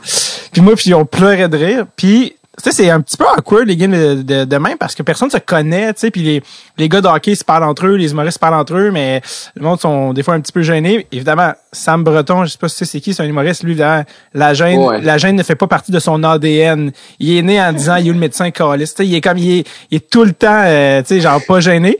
Puis lui, il savait que, il savait bien, si que Pierre, il voulait juste être à moins de 30 cm de toi pour euh, vivre sur ce souvenir-là jusqu'à la fin de ses jours. Fait que là, les gars, pour les lignes, c'est un peu malaisant. Puis Sam s'est élevé puis il a fait « Bon, là, on n'aura pas de regrets, là! Ah, on va se dire les vraies affaires. Puis ouais, il a, gars, il a envie de jouer Chris, on va le faire. Tout était comme « Ouais, ouais, ne me dérange pas. » Puis il a joué avec toi. Écoute, il m'en parle encore, écoute, avec un frisson sur la nuque. Il, comme toi, avec le mieux, quand tu lui donnais la, la POC, je pense que il y a eu un open net. Ah non, je vais redonner à Chris, on peut, on n'est jamais trop sûr. Il t'a redonné la rondelle, il, il faisait juste tout le temps te chercher. Et euh, euh, euh Kevin? Oui, je m'en rappelle. Ça, je, m'en rappelle exactement. Je pense que j'ai tout fait pour qu'il score même. puis il est comme non, non, non, toi, tu Puis, puis Kevin engage à peu près 36 amis photographes pour pour l'événement. Il, il en a dans les estrades, il en a dans les bancs, il en a sa glace. Et après ça, il nous envoie des, des beaux fichiers avec 8000 photos et tout le monde en a une. Là, écoute, PY, il attendait toutes ses photos? Et Chris, pas une calice de photos de PY. Sur 8000 photos, il y en a aucune de lui. Il y, a, il en a une oh, le loin de dos. et, euh, et en plus, et en plus, moi, c'est j'avais j'avais amené quelques gars pour faire le, grand V en, en, tir de barrage. Puis à ce jour, PY, il m'a dit le photographe s'en venait prendre une photo, j'étais assis à côté de Chris et était venu me prendre. Donc c'est moi qui a, qui a ruiné. Son, sa journée. ouais, le moment. Le moment. Euh... Et à ce moment-là, t'es devenu et son meilleur ami et son pire ennemi. T'es devenu les deux. Exactement. Euh... Yo, mais le pire, Dave, c'est que là, je sais pas, ça vient de me flasher, je vais complètement changer de sujet, mais t'as pas fait genre un road trip à Pittsburgh pour une, une game de série déjà?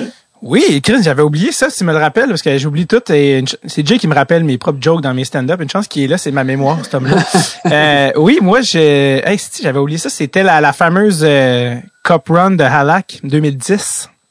Vous ah, veniez de gagner. Parle-moi en pas de ça. Pourquoi t'as ramené ça? C'est encore sur le cœur. Parce que je, savais, je savais même pas c'était quelle année. Euh... Hey, les pingouins venaient de... Je m'excuse, Chris. tu vois, là, c'est Ça m'a tellement fait mal, ça. Oh.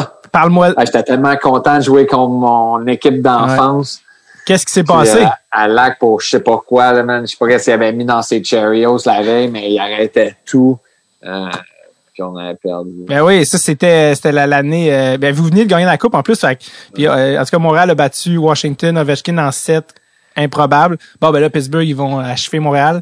Encore en 7. Puis euh, à Lac, il gaulait sa tête. Là. Il était, des fois, t'es dans. Mais toi, t'étais descendu à Pittsburgh. allé à Pittsburgh. Euh, c'était la. Vous aviez gagné. Pittsburgh avait gagné cette game-là. C'était la game 5 ou 6. Vous aviez gagné, probablement game 5. Puis euh, écoute, euh, j'ai avec des amis là dans. J'ai encore le, billet, je l'avais montré parce que sur le billet, c'est euh, Talbot. Fait que j'avais montré à Max, puis euh, franchement, je sais pas si on l'avait signé ou pour le donner à PY ou je me souviens plus quoi, ou peut-être je l'ai encore. Puis on menait 3-1 dans cette série-là en plus. Oui. Ah ouais, euh, puis euh, écoute, c'était encore à ce jour, c'est comme Mike Camilleri puis Alak là, qui ont comme pas qu'est-ce Camilleri tout, tout, tout lancé qui dirigeait vers le but, on dirait que la rondelle rentrait. Hein? apparemment que dans la chambre, il disait aux gars Bon, là, le jeu qu'on va faire, tata, vous m'a donné, puis je score. Puis les gars étaient comme Chris, t'es un, un peu cocky, un peu genre le jeu autour de lui. Mais les gars, ne pas rien dire, ils sont comme ça marche. On a, on a battu Pittsburgh, on a battu, tu sais, genre, fait, puis Alak arrêtait tout. Finalement, euh, ça a marché, mais ouais, je me souviens, on était dans le pit, mon gars, des billets achetés sur StubHub, euh, le trip du prix. Descend là, tu sais, les gars qui arrivent d'aller sur Saint-Laurent, qui boivent du Red Bull, on conduit 12 heures. Je me souviens, j'avais un ami, tu sais, rendu vraiment trop chaud, il se met à tu sais, le, le, qui s'insulte le monde de Pittsburgh. Fuck! I'm gonna fucking kill you, man! T'es comme, t'es comme, là, là, un hôtel à Pittsburgh, là, ça va mal virer, tout ça. Ah, tu peux pas, tu peux pas le faire arrêter aux États-Unis. Il y a quelque chose. Pas, pas, une bonne idée. Non, très mauvaise idée. Très, très mauvaise idée, mais il y a quelque chose, je sais pas pourquoi, vous avez, tu sais, dans les dix dernières années, vous avez eu des clubs de loin supérieurs à Montréal. Encore, pas plus tard que l'été dernier, ils font la bubble et vous vous ramassez dans, une, dans, dans des hôtels à Edmonton, Toronto. Vous poignez le Canadien en ronde préliminaire. Je sais pas si tu as vu ça, Jay. Finalement, ils ont fait un format euh, baragouiné. Les Canadiens faisaient pas les séries. Là. Les Canadiens repêchaient 9e overall. puis, puis, puis nous, on avait quasiment 100 C'est ça. vous, vous en alliez pour une, une, autre Coupe Stanley. Ah, finalement, on va faire un format où les équipes les moins pires vont peut-être une ronde préliminaire pour faire les séries. Canadien pogne Pittsburgh en ronde préliminaire. Mais Canadien, techniquement, c'est fini. Là. On faisait pas les séries, on repêchait 9e là, au draft. Ouais, je pense, je pense. Ben, Chris, je pense qu'on avait 30 points d'avance. Évidemment. Oh, Qu'est-ce qui va arriver, tu penses? Mais Carey Price était très, très solide. Puis euh, au lieu d'être un 4 de 7, on s'est ramassé à jouer un euh, 3 de 5. Donc, euh, mettons, la game sans lendemain, elle arrive pas mal plus vite. Fait que, euh, puis tu sais, regarde, moi, je vais jamais rien enlever aux compétiteurs contre moi. Tu sais, ils ont travaillé, ils ont récolté ce que ce qu'ils ont semé.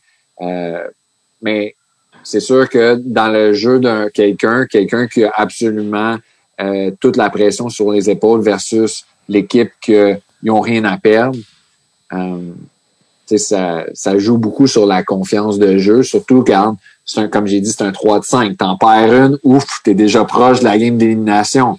Euh, mais encore là, on aurait dû mieux jouer.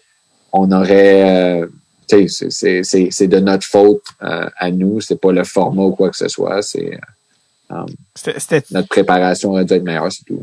Chris, pour euh, te, te, te redonner la joie de vivre, là, parce que je sens que tu deviens triste On va à cause de Canadien. Je, je sais que tu voulais qu'on parle d'OD. Un petit fun fact OD à travers tout ça qui a rapport avec la bubble dans la NHL, c'est que le gars qui s'occupe de la sécurité de OD, surtout cette année, on avait beaucoup de sécurité, il s'appelle Tyron. Il travaillait pour la NHL à, à bâtir la bubble juste avant.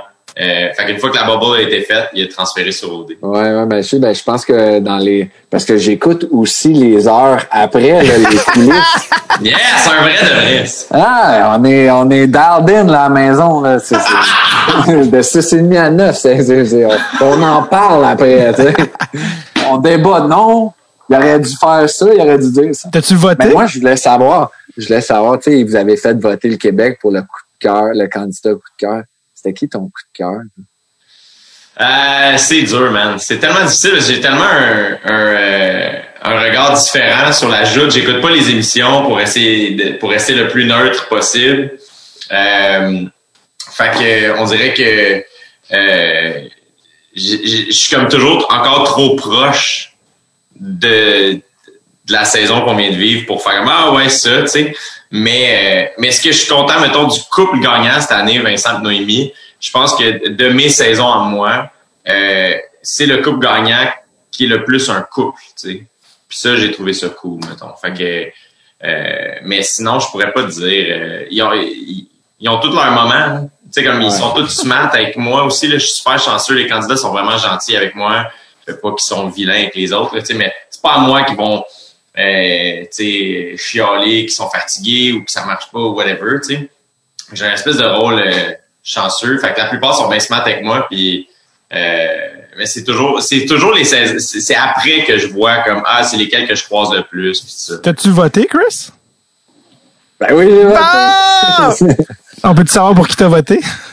Ben moi, j'avais voté pour le couple gagnant. Ben, j'avais même envoyé une photo de mon vote à Dieu. Ah. Yeah!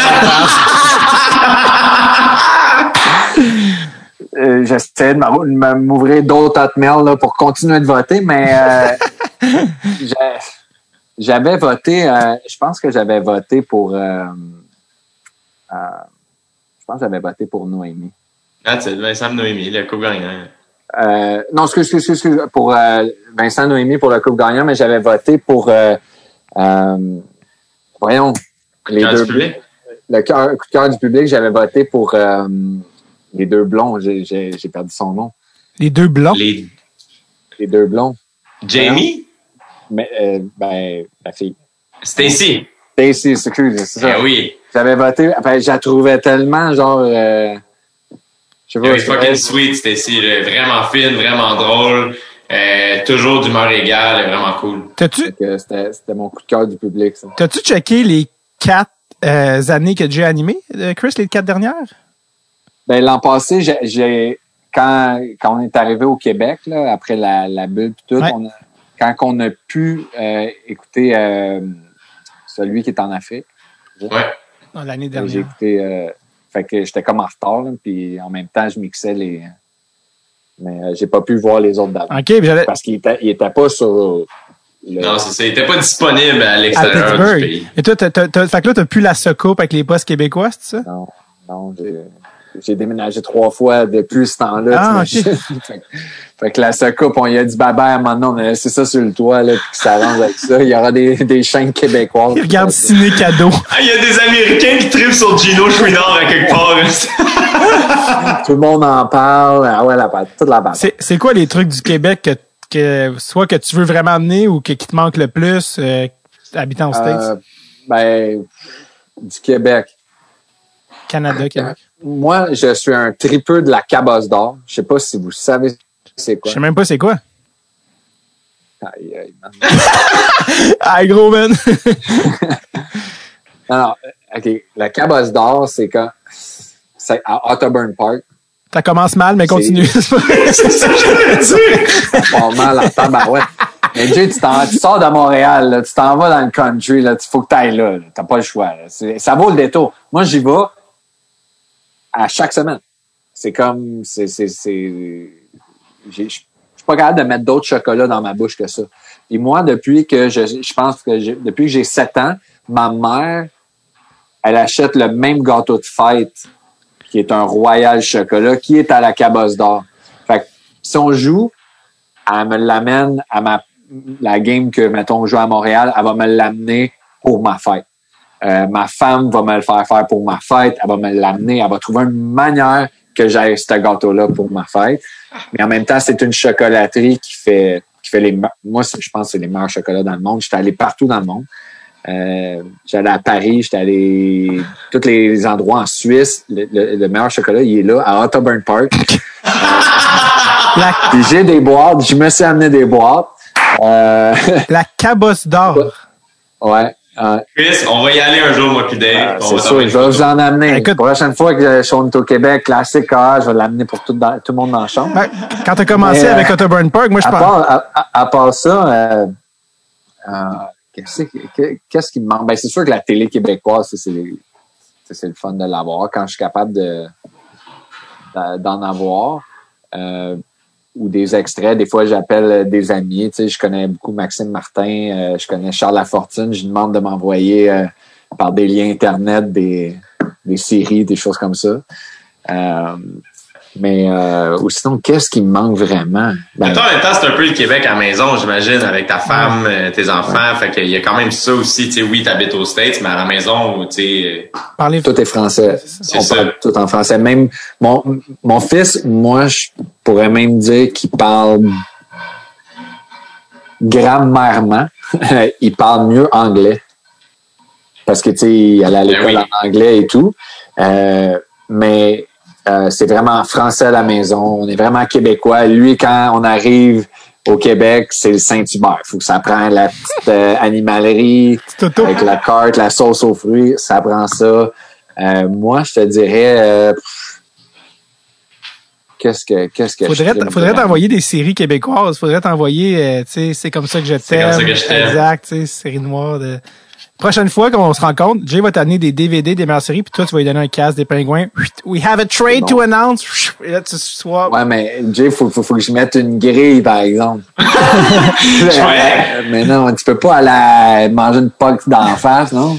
Ben, c'est ça l'affaire, c'est que moi, j'ai jamais joué avec une demi-visière.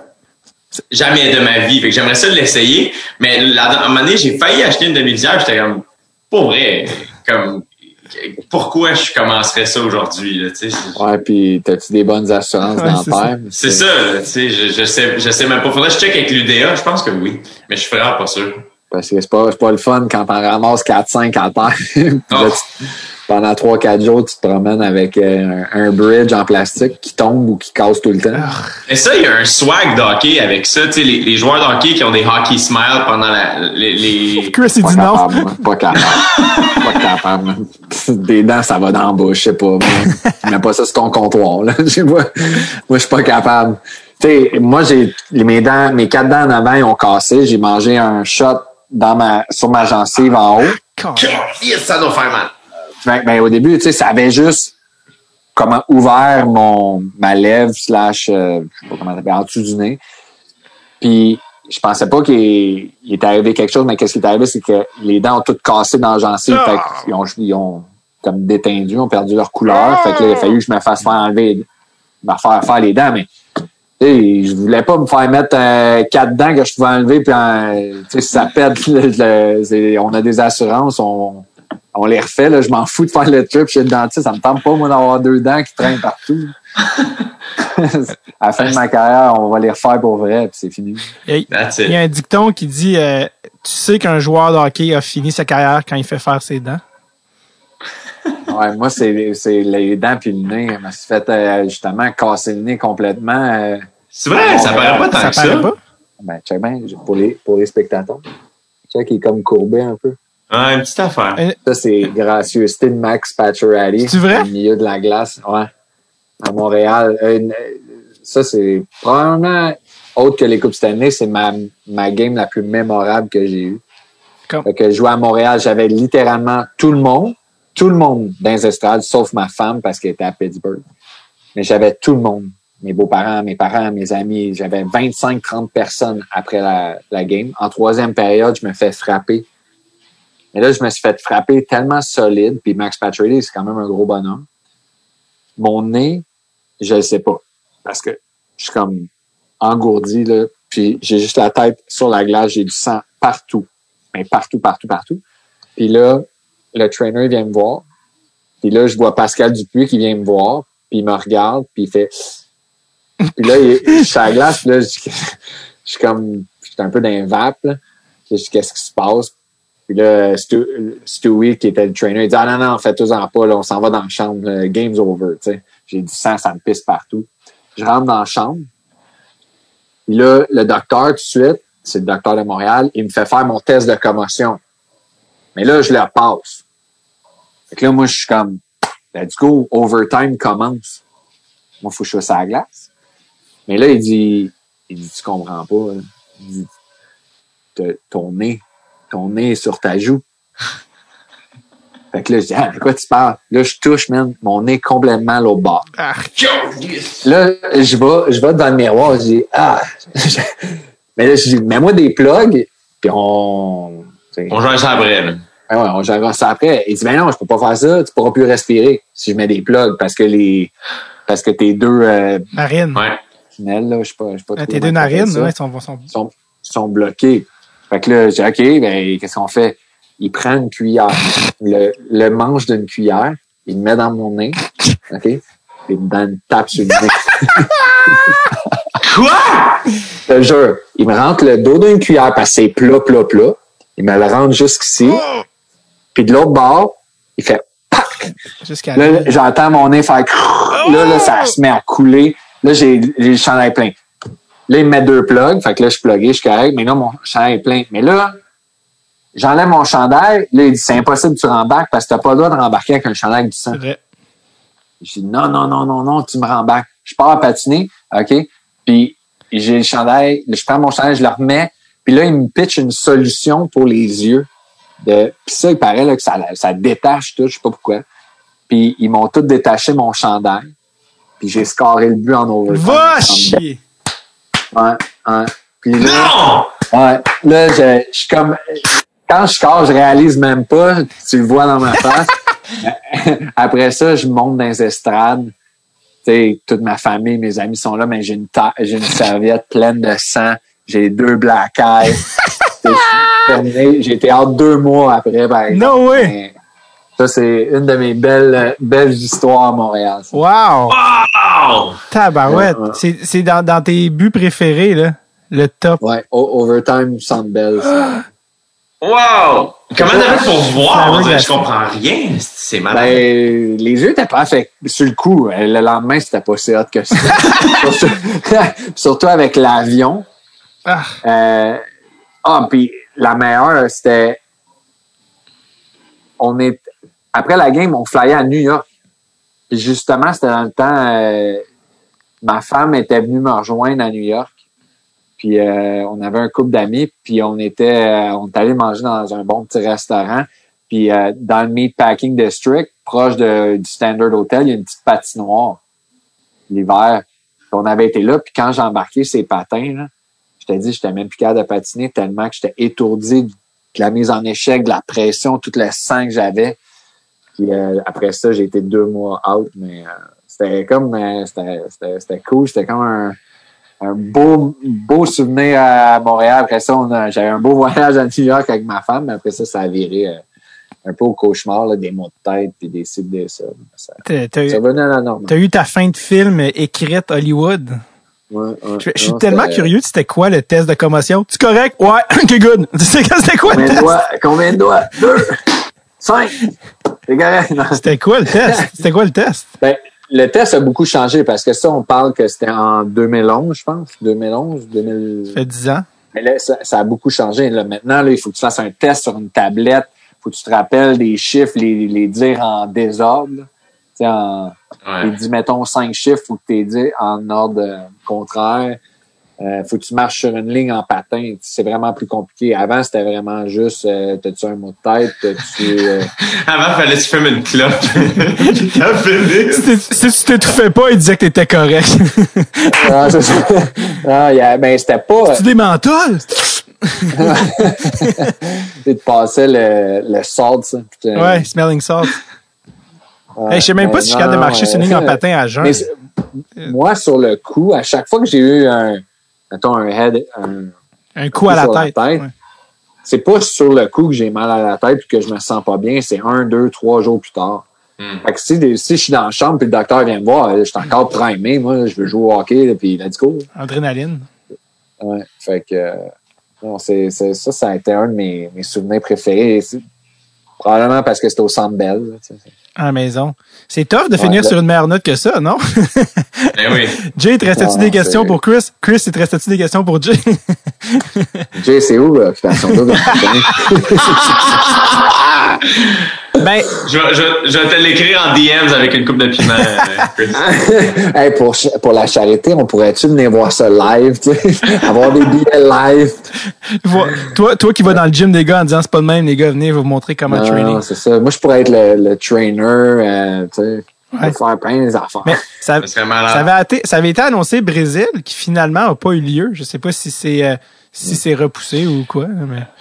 Être full euh, plate là, dans ma réponse. J'en ai aucune idée en ce moment. Puis, tu sais, comme vous savez, la, la situation avec la COVID, on y va un peu au jour le jour. faut comme le prévoir, essayer de savoir on va être rendu où à l'automne. Mais en même temps, faut un peu préparer ça en étant en lockdown. Fait que c'est un peu weird.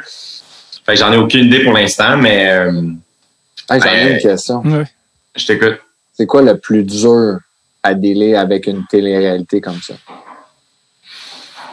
Quoi Euh, la, la phase la plus dure? Euh, pour vrai, euh, ben, I guess que tu sais ce que c'est un peu le, le, le côté, euh, tu sais, quand tu viens jouer à Montréal, le côté partisan, le côté, le fait que, tu sais, le, le hockey, c'est un, une religion pour les Québécois. OD, c'est pas une religion pour les Québécois, mais les fans de OD sont vraiment intenses. Et habituellement, moi, je vis mon trip de OD en étant anonyme. Je suis dans un autre pays. Fait que je peux danser ces tables dans un resto, puis personne sait je suis qui, puis euh, c'est un peu weird de vivre mon plus gros projet, mettons, en étant complètement anonyme.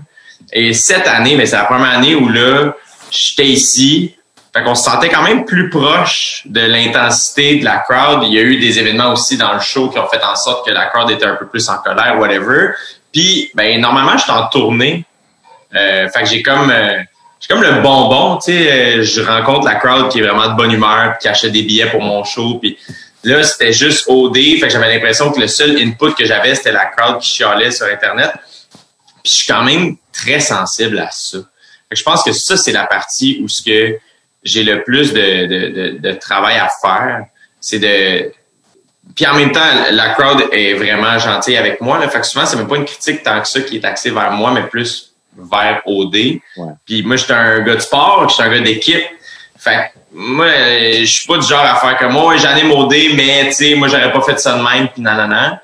Je suis comme, ben, je suis le représentant d'OD. Moi, dans ma tête, je suis le youpi de OD. Je suis là. tu sais, fait que je suis comme, ben, écoute, je fais partie de l'équipe. Fait que je vais la défendre euh, no matter what. Même si des fois, t'es pas d'accord avec des trucs qui arrivent. Fait que c'est plus cet aspect-là. Mais pour le reste, pour le reste, un Christy bon training camp de télé parce que je fais tout. Oui, j'anime une télé-réalité, mais mettons quand on est en Afrique du Sud, euh, je me ramasse à visiter un township avec un Sud-Africain.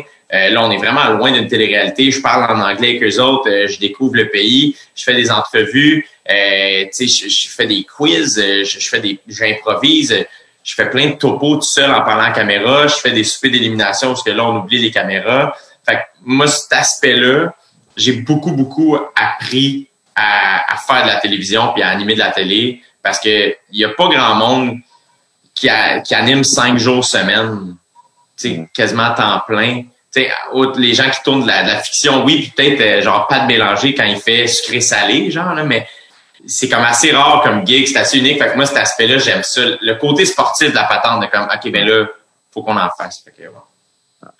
Ah, c'est, Et ça, c'était vraiment ça, c'était pour les fans de Dread sur tape. Ça non, faut pas non, mais moi, euh, tout le monde dans la vie, moi, je suis un joueur de hockey, mais j'ai d'autres euh, d'autres occupations, j'ai d'autres euh, d'autres choses qui m'intéressent. Moi, j'ai profondément confiance en l'accord de, de Dave. Tu te juges, toi, tu te juges plus que le monde te Dave est dans mon top 3 des, des, des, mes êtres humains préférés de la vie. Là. Il est indétrônable, je l'aime tellement.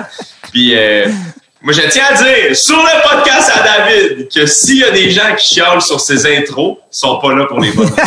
je trouve que, je trouve que c'est un artiste. J'aime tellement les intros à Dave. c'est Chris qu'on vient de perdre. Il est comme, je sais pas de quoi tu parles. Mais, non, mais, honnêtement, pour vrai, tu te juges, Jay, parce que les gens, en ce moment, qui écoutent le podcast, il y a tellement de monde qui écoute OD au Québec. C'est par millions, là, vos codes d'écoute. Fait que je veux dire, bon, ils sont, sont, sont, on vous remercie. sont bien relax. Merci, Chris, honnêtement, d'avoir été là. Merci d'aimer autant OD. Merci à vous. Ben, j'aime le Québec, tu sais, c'est. Le Québec, c'est la place que j'ai. tu sais, j'ai, honnêtement, j'ai, je sais pas, c'est sûr que je m'ennuie, puis euh, il y, a, y, a, des choses que j'aime, puis ça, ça, fait partie des choses que j'aime. Je trouve que c'est entertaining, c'est bien fait. Euh, Jay, il fait, il fait super bien, puis on a eu la chance de se rencontrer. Je trouve ça cool qu'on fait ça à soir ensemble. Puis...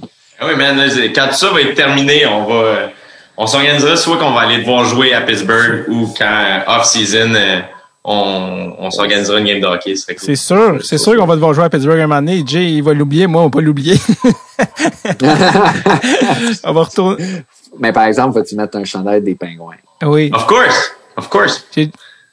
On, on, va aller voir une game où tu joues pas contre les Canadiens. Non, non, non, même si c'est pour les Canadiens, on va même prendre celle du Canadien.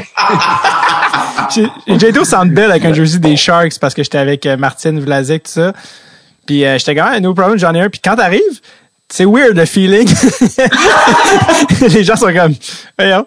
Mais, euh, mais non, pour vrai, en plus, à Pittsburgh, avec, avec, on amènera PY, qui, a des chandails pour nous et pour tout le reste de...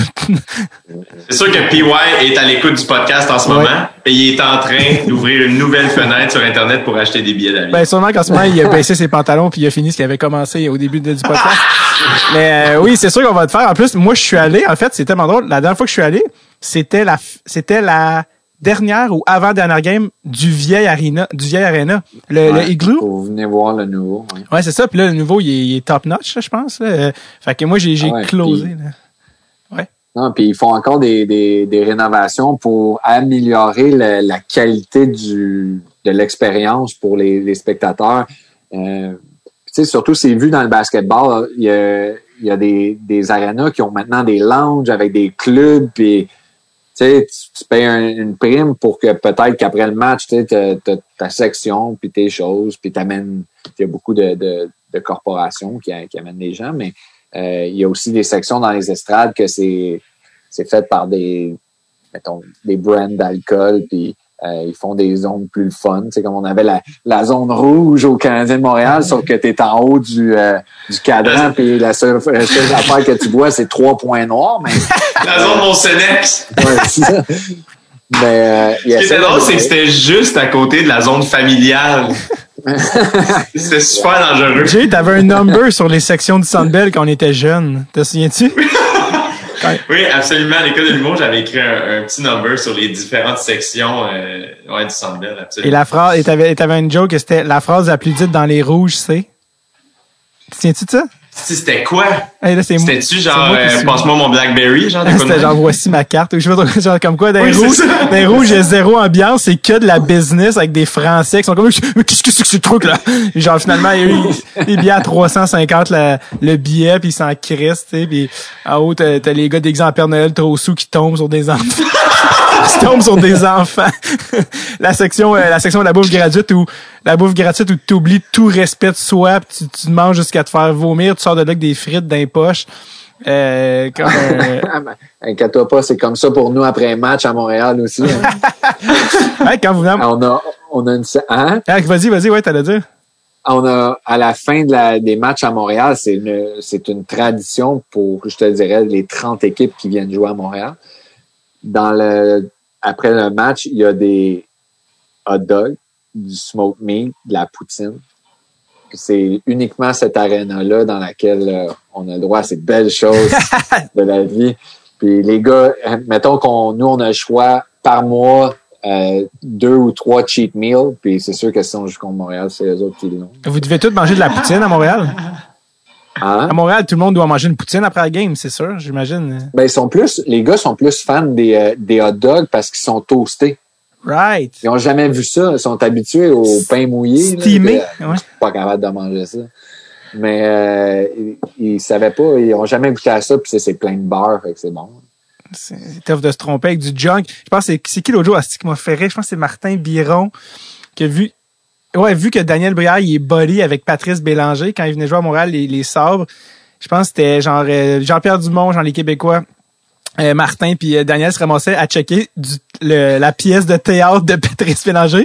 Puis il disait, tu sais, c'est drôle parce que d'habitude, les gars, ils, ils- ont des sorties euh, olé olé. Nous, on se ramasse au théâtre. Puis après ça, man, la grosse poutine à 2-3 heures du matin à l'hôtel, genre pa, pa, pa. puis t'es comme, Ah. Tu sais, genre, euh, ça, ça t'assomme, une poutine, c'est pire qu'un hangover. ouais, non, ça c'est sûr. Mais là, je peux en, en amener aux États-Unis parce que je pense qu'ils en font une sous-vide euh, maintenant au Québec. une poutine? Ah ouais, il paraît qu'elle était Une poutine sous vide, genre pré-assemblée? Ouais, ouais, elle, elle est faite juste à mettre la sauce après dessus. Ouh.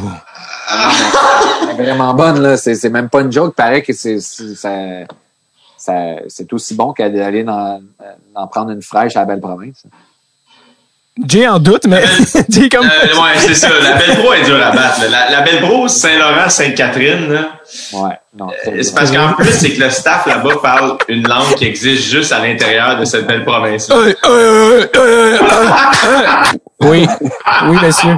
La- en fait, la poutine, je pense, je sais pas si la poutine est si bonne au goût. Je pense qu'elle goûte bon parce que tu te sens tellement choyé de pas avoir encore eu du seringue planté dans ton bras par quelqu'un que tu connais pas. Tu te dis, hey, la vie, faut savourer chaque seconde. C'est la meilleure poutine que j'ai mangée de ma vie.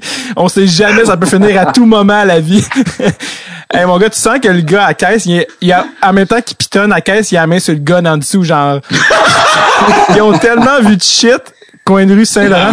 Je suis déjà revenu, Jay, de Gaspésie, après des mois à Gaspésie, à la pureté de la nature. Revenir direct Saint-Laurent-Sainte-Catherine, là, c'est comme euh, accorder une guitare, mais trop rapidement. Là. Genre, les cordes pètent. Là, genre, Christ que Montréal, c'est fucked up. c'est Coin Saint-Laurent-Sainte-Catherine, c'est là où les rêves vont pour mourir. Juste, Ah, ben oui, ben oui. Tabarouette, c'est rough. Euh, juste pour rire, là, le- les ZooFest, là, notre, euh, notre ligue américaine à nous, là, les shows qu'on a faites là, là je, veux même plus compter les, le nombre de nuits qu'on a fini à... C'était toujours l'éternel euh, pool room ou belle province. Ouais, c'est ça, ça, ça- c'est ça. Je, je, je sais qu'il y a bien du monde qui sont pas contents quand je dis ça, mais moi, je suis Belle Pro. Ah ouais, mais c'est quoi les concurrents, mettons, avec de la bonne poutine de même? La fleur, mettons? Non. La fleur, ça, c'est malade. Il y avait un La Fleur à Sainte-Catherine, je pense qu'il est encore là. Et Guillaume Latendresse, c'est un très bon ami à mon cousin. Et souvent, après game, il, il allait à commande à l'auto. du Lafleur. C'est Ah, ouais, weird, pourtant, il était Il n'y a pas vraiment, au Québec, il n'y a pas, à part vraiment les bonnes petites cantines de village, à Ouais. part ça, il n'y a pas de. Mais là, j'entends les gens de Québec hurler le Ashton. vos gueules! ah non, j'ai rien contre les gens à Québec, mais non. Mais j'ai essayé ça, moi, deux fois, puis je me suis même réessayé pour me dire, ah, c'est peut-être une mauvaise batch, mais non. Absolument pas. Ben, premièrement, Jay, c'est weird, Guillaume. Pourtant, il était tellement rapide sur patin, c'est weird qu'il mangeait des poutines après les games. Wink, wink, wink, wink. Deuxièmement, euh, non, man, Ashton, ça, c'est, euh, c'est comme une affaire de à Québec, mais tout le monde l'a essayé. Puis c'est, puis même, honnêtement, à la défense des gens à Québec, l'équivalent montréalais, c'est la banquise. Les gens capotent sa banquise, mais, tu sais, euh, pour vrai, c'est, pour moi, ça marche, la banquise. Ça marche big. en même temps, t'es un touriste français. Fait que oui, c'est vrai.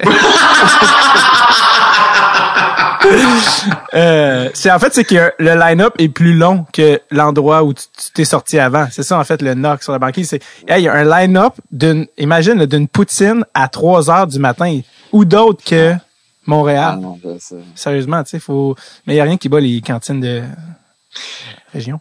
En même temps, tu sais, ils ont tourné le vidéoclip de Danse la Poutine à l'intérieur de cet endroit. C'est c'est TTC. euh, Ah, bon, ça, un micron. Et 2006 me frappe direct dans l'air de la tête. là. Yes! Je vais faire le test conversion.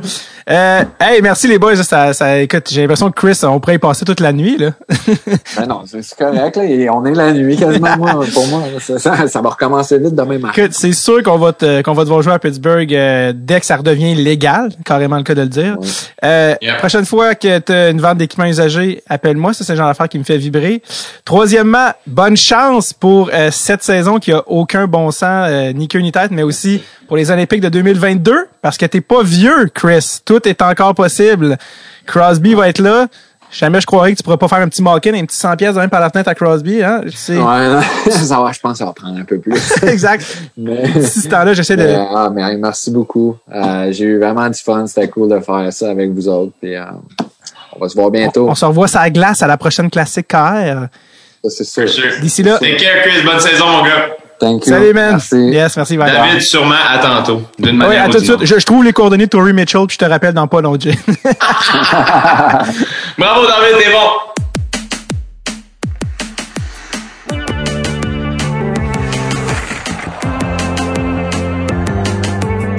Merci à Christopher d'être passé au podcast, mais surtout à mon homeboy Jay Temple, l'homme à pas lui-même. Il attire tout le monde, même les joueurs de hockey jouant à Pittsburgh. Donc merci à Jay, sinon Chris ne serait jamais passé. D'ailleurs, si vous avez la chance, allez réécouter les anciens, euh, les anciens épisodes auxquels Jay avait participé avec Yvon Barrette, ancien comédien de Slapshot, et en l'occurrence grand-père de Lisanne Nadeau, qui l'eut cru, et aussi le passage avec Phil Bond, des excellents épisodes. Merci à Jay et euh, la meilleure des chances à Chris, pour la prochaine saison écourtée. Et peut-être un jour, qui sait, il va être sur Team Canada ou Team Québec. Anywho, see you later! OK, bye-bye les petits gars, les petites filles, bye-bye là, salut!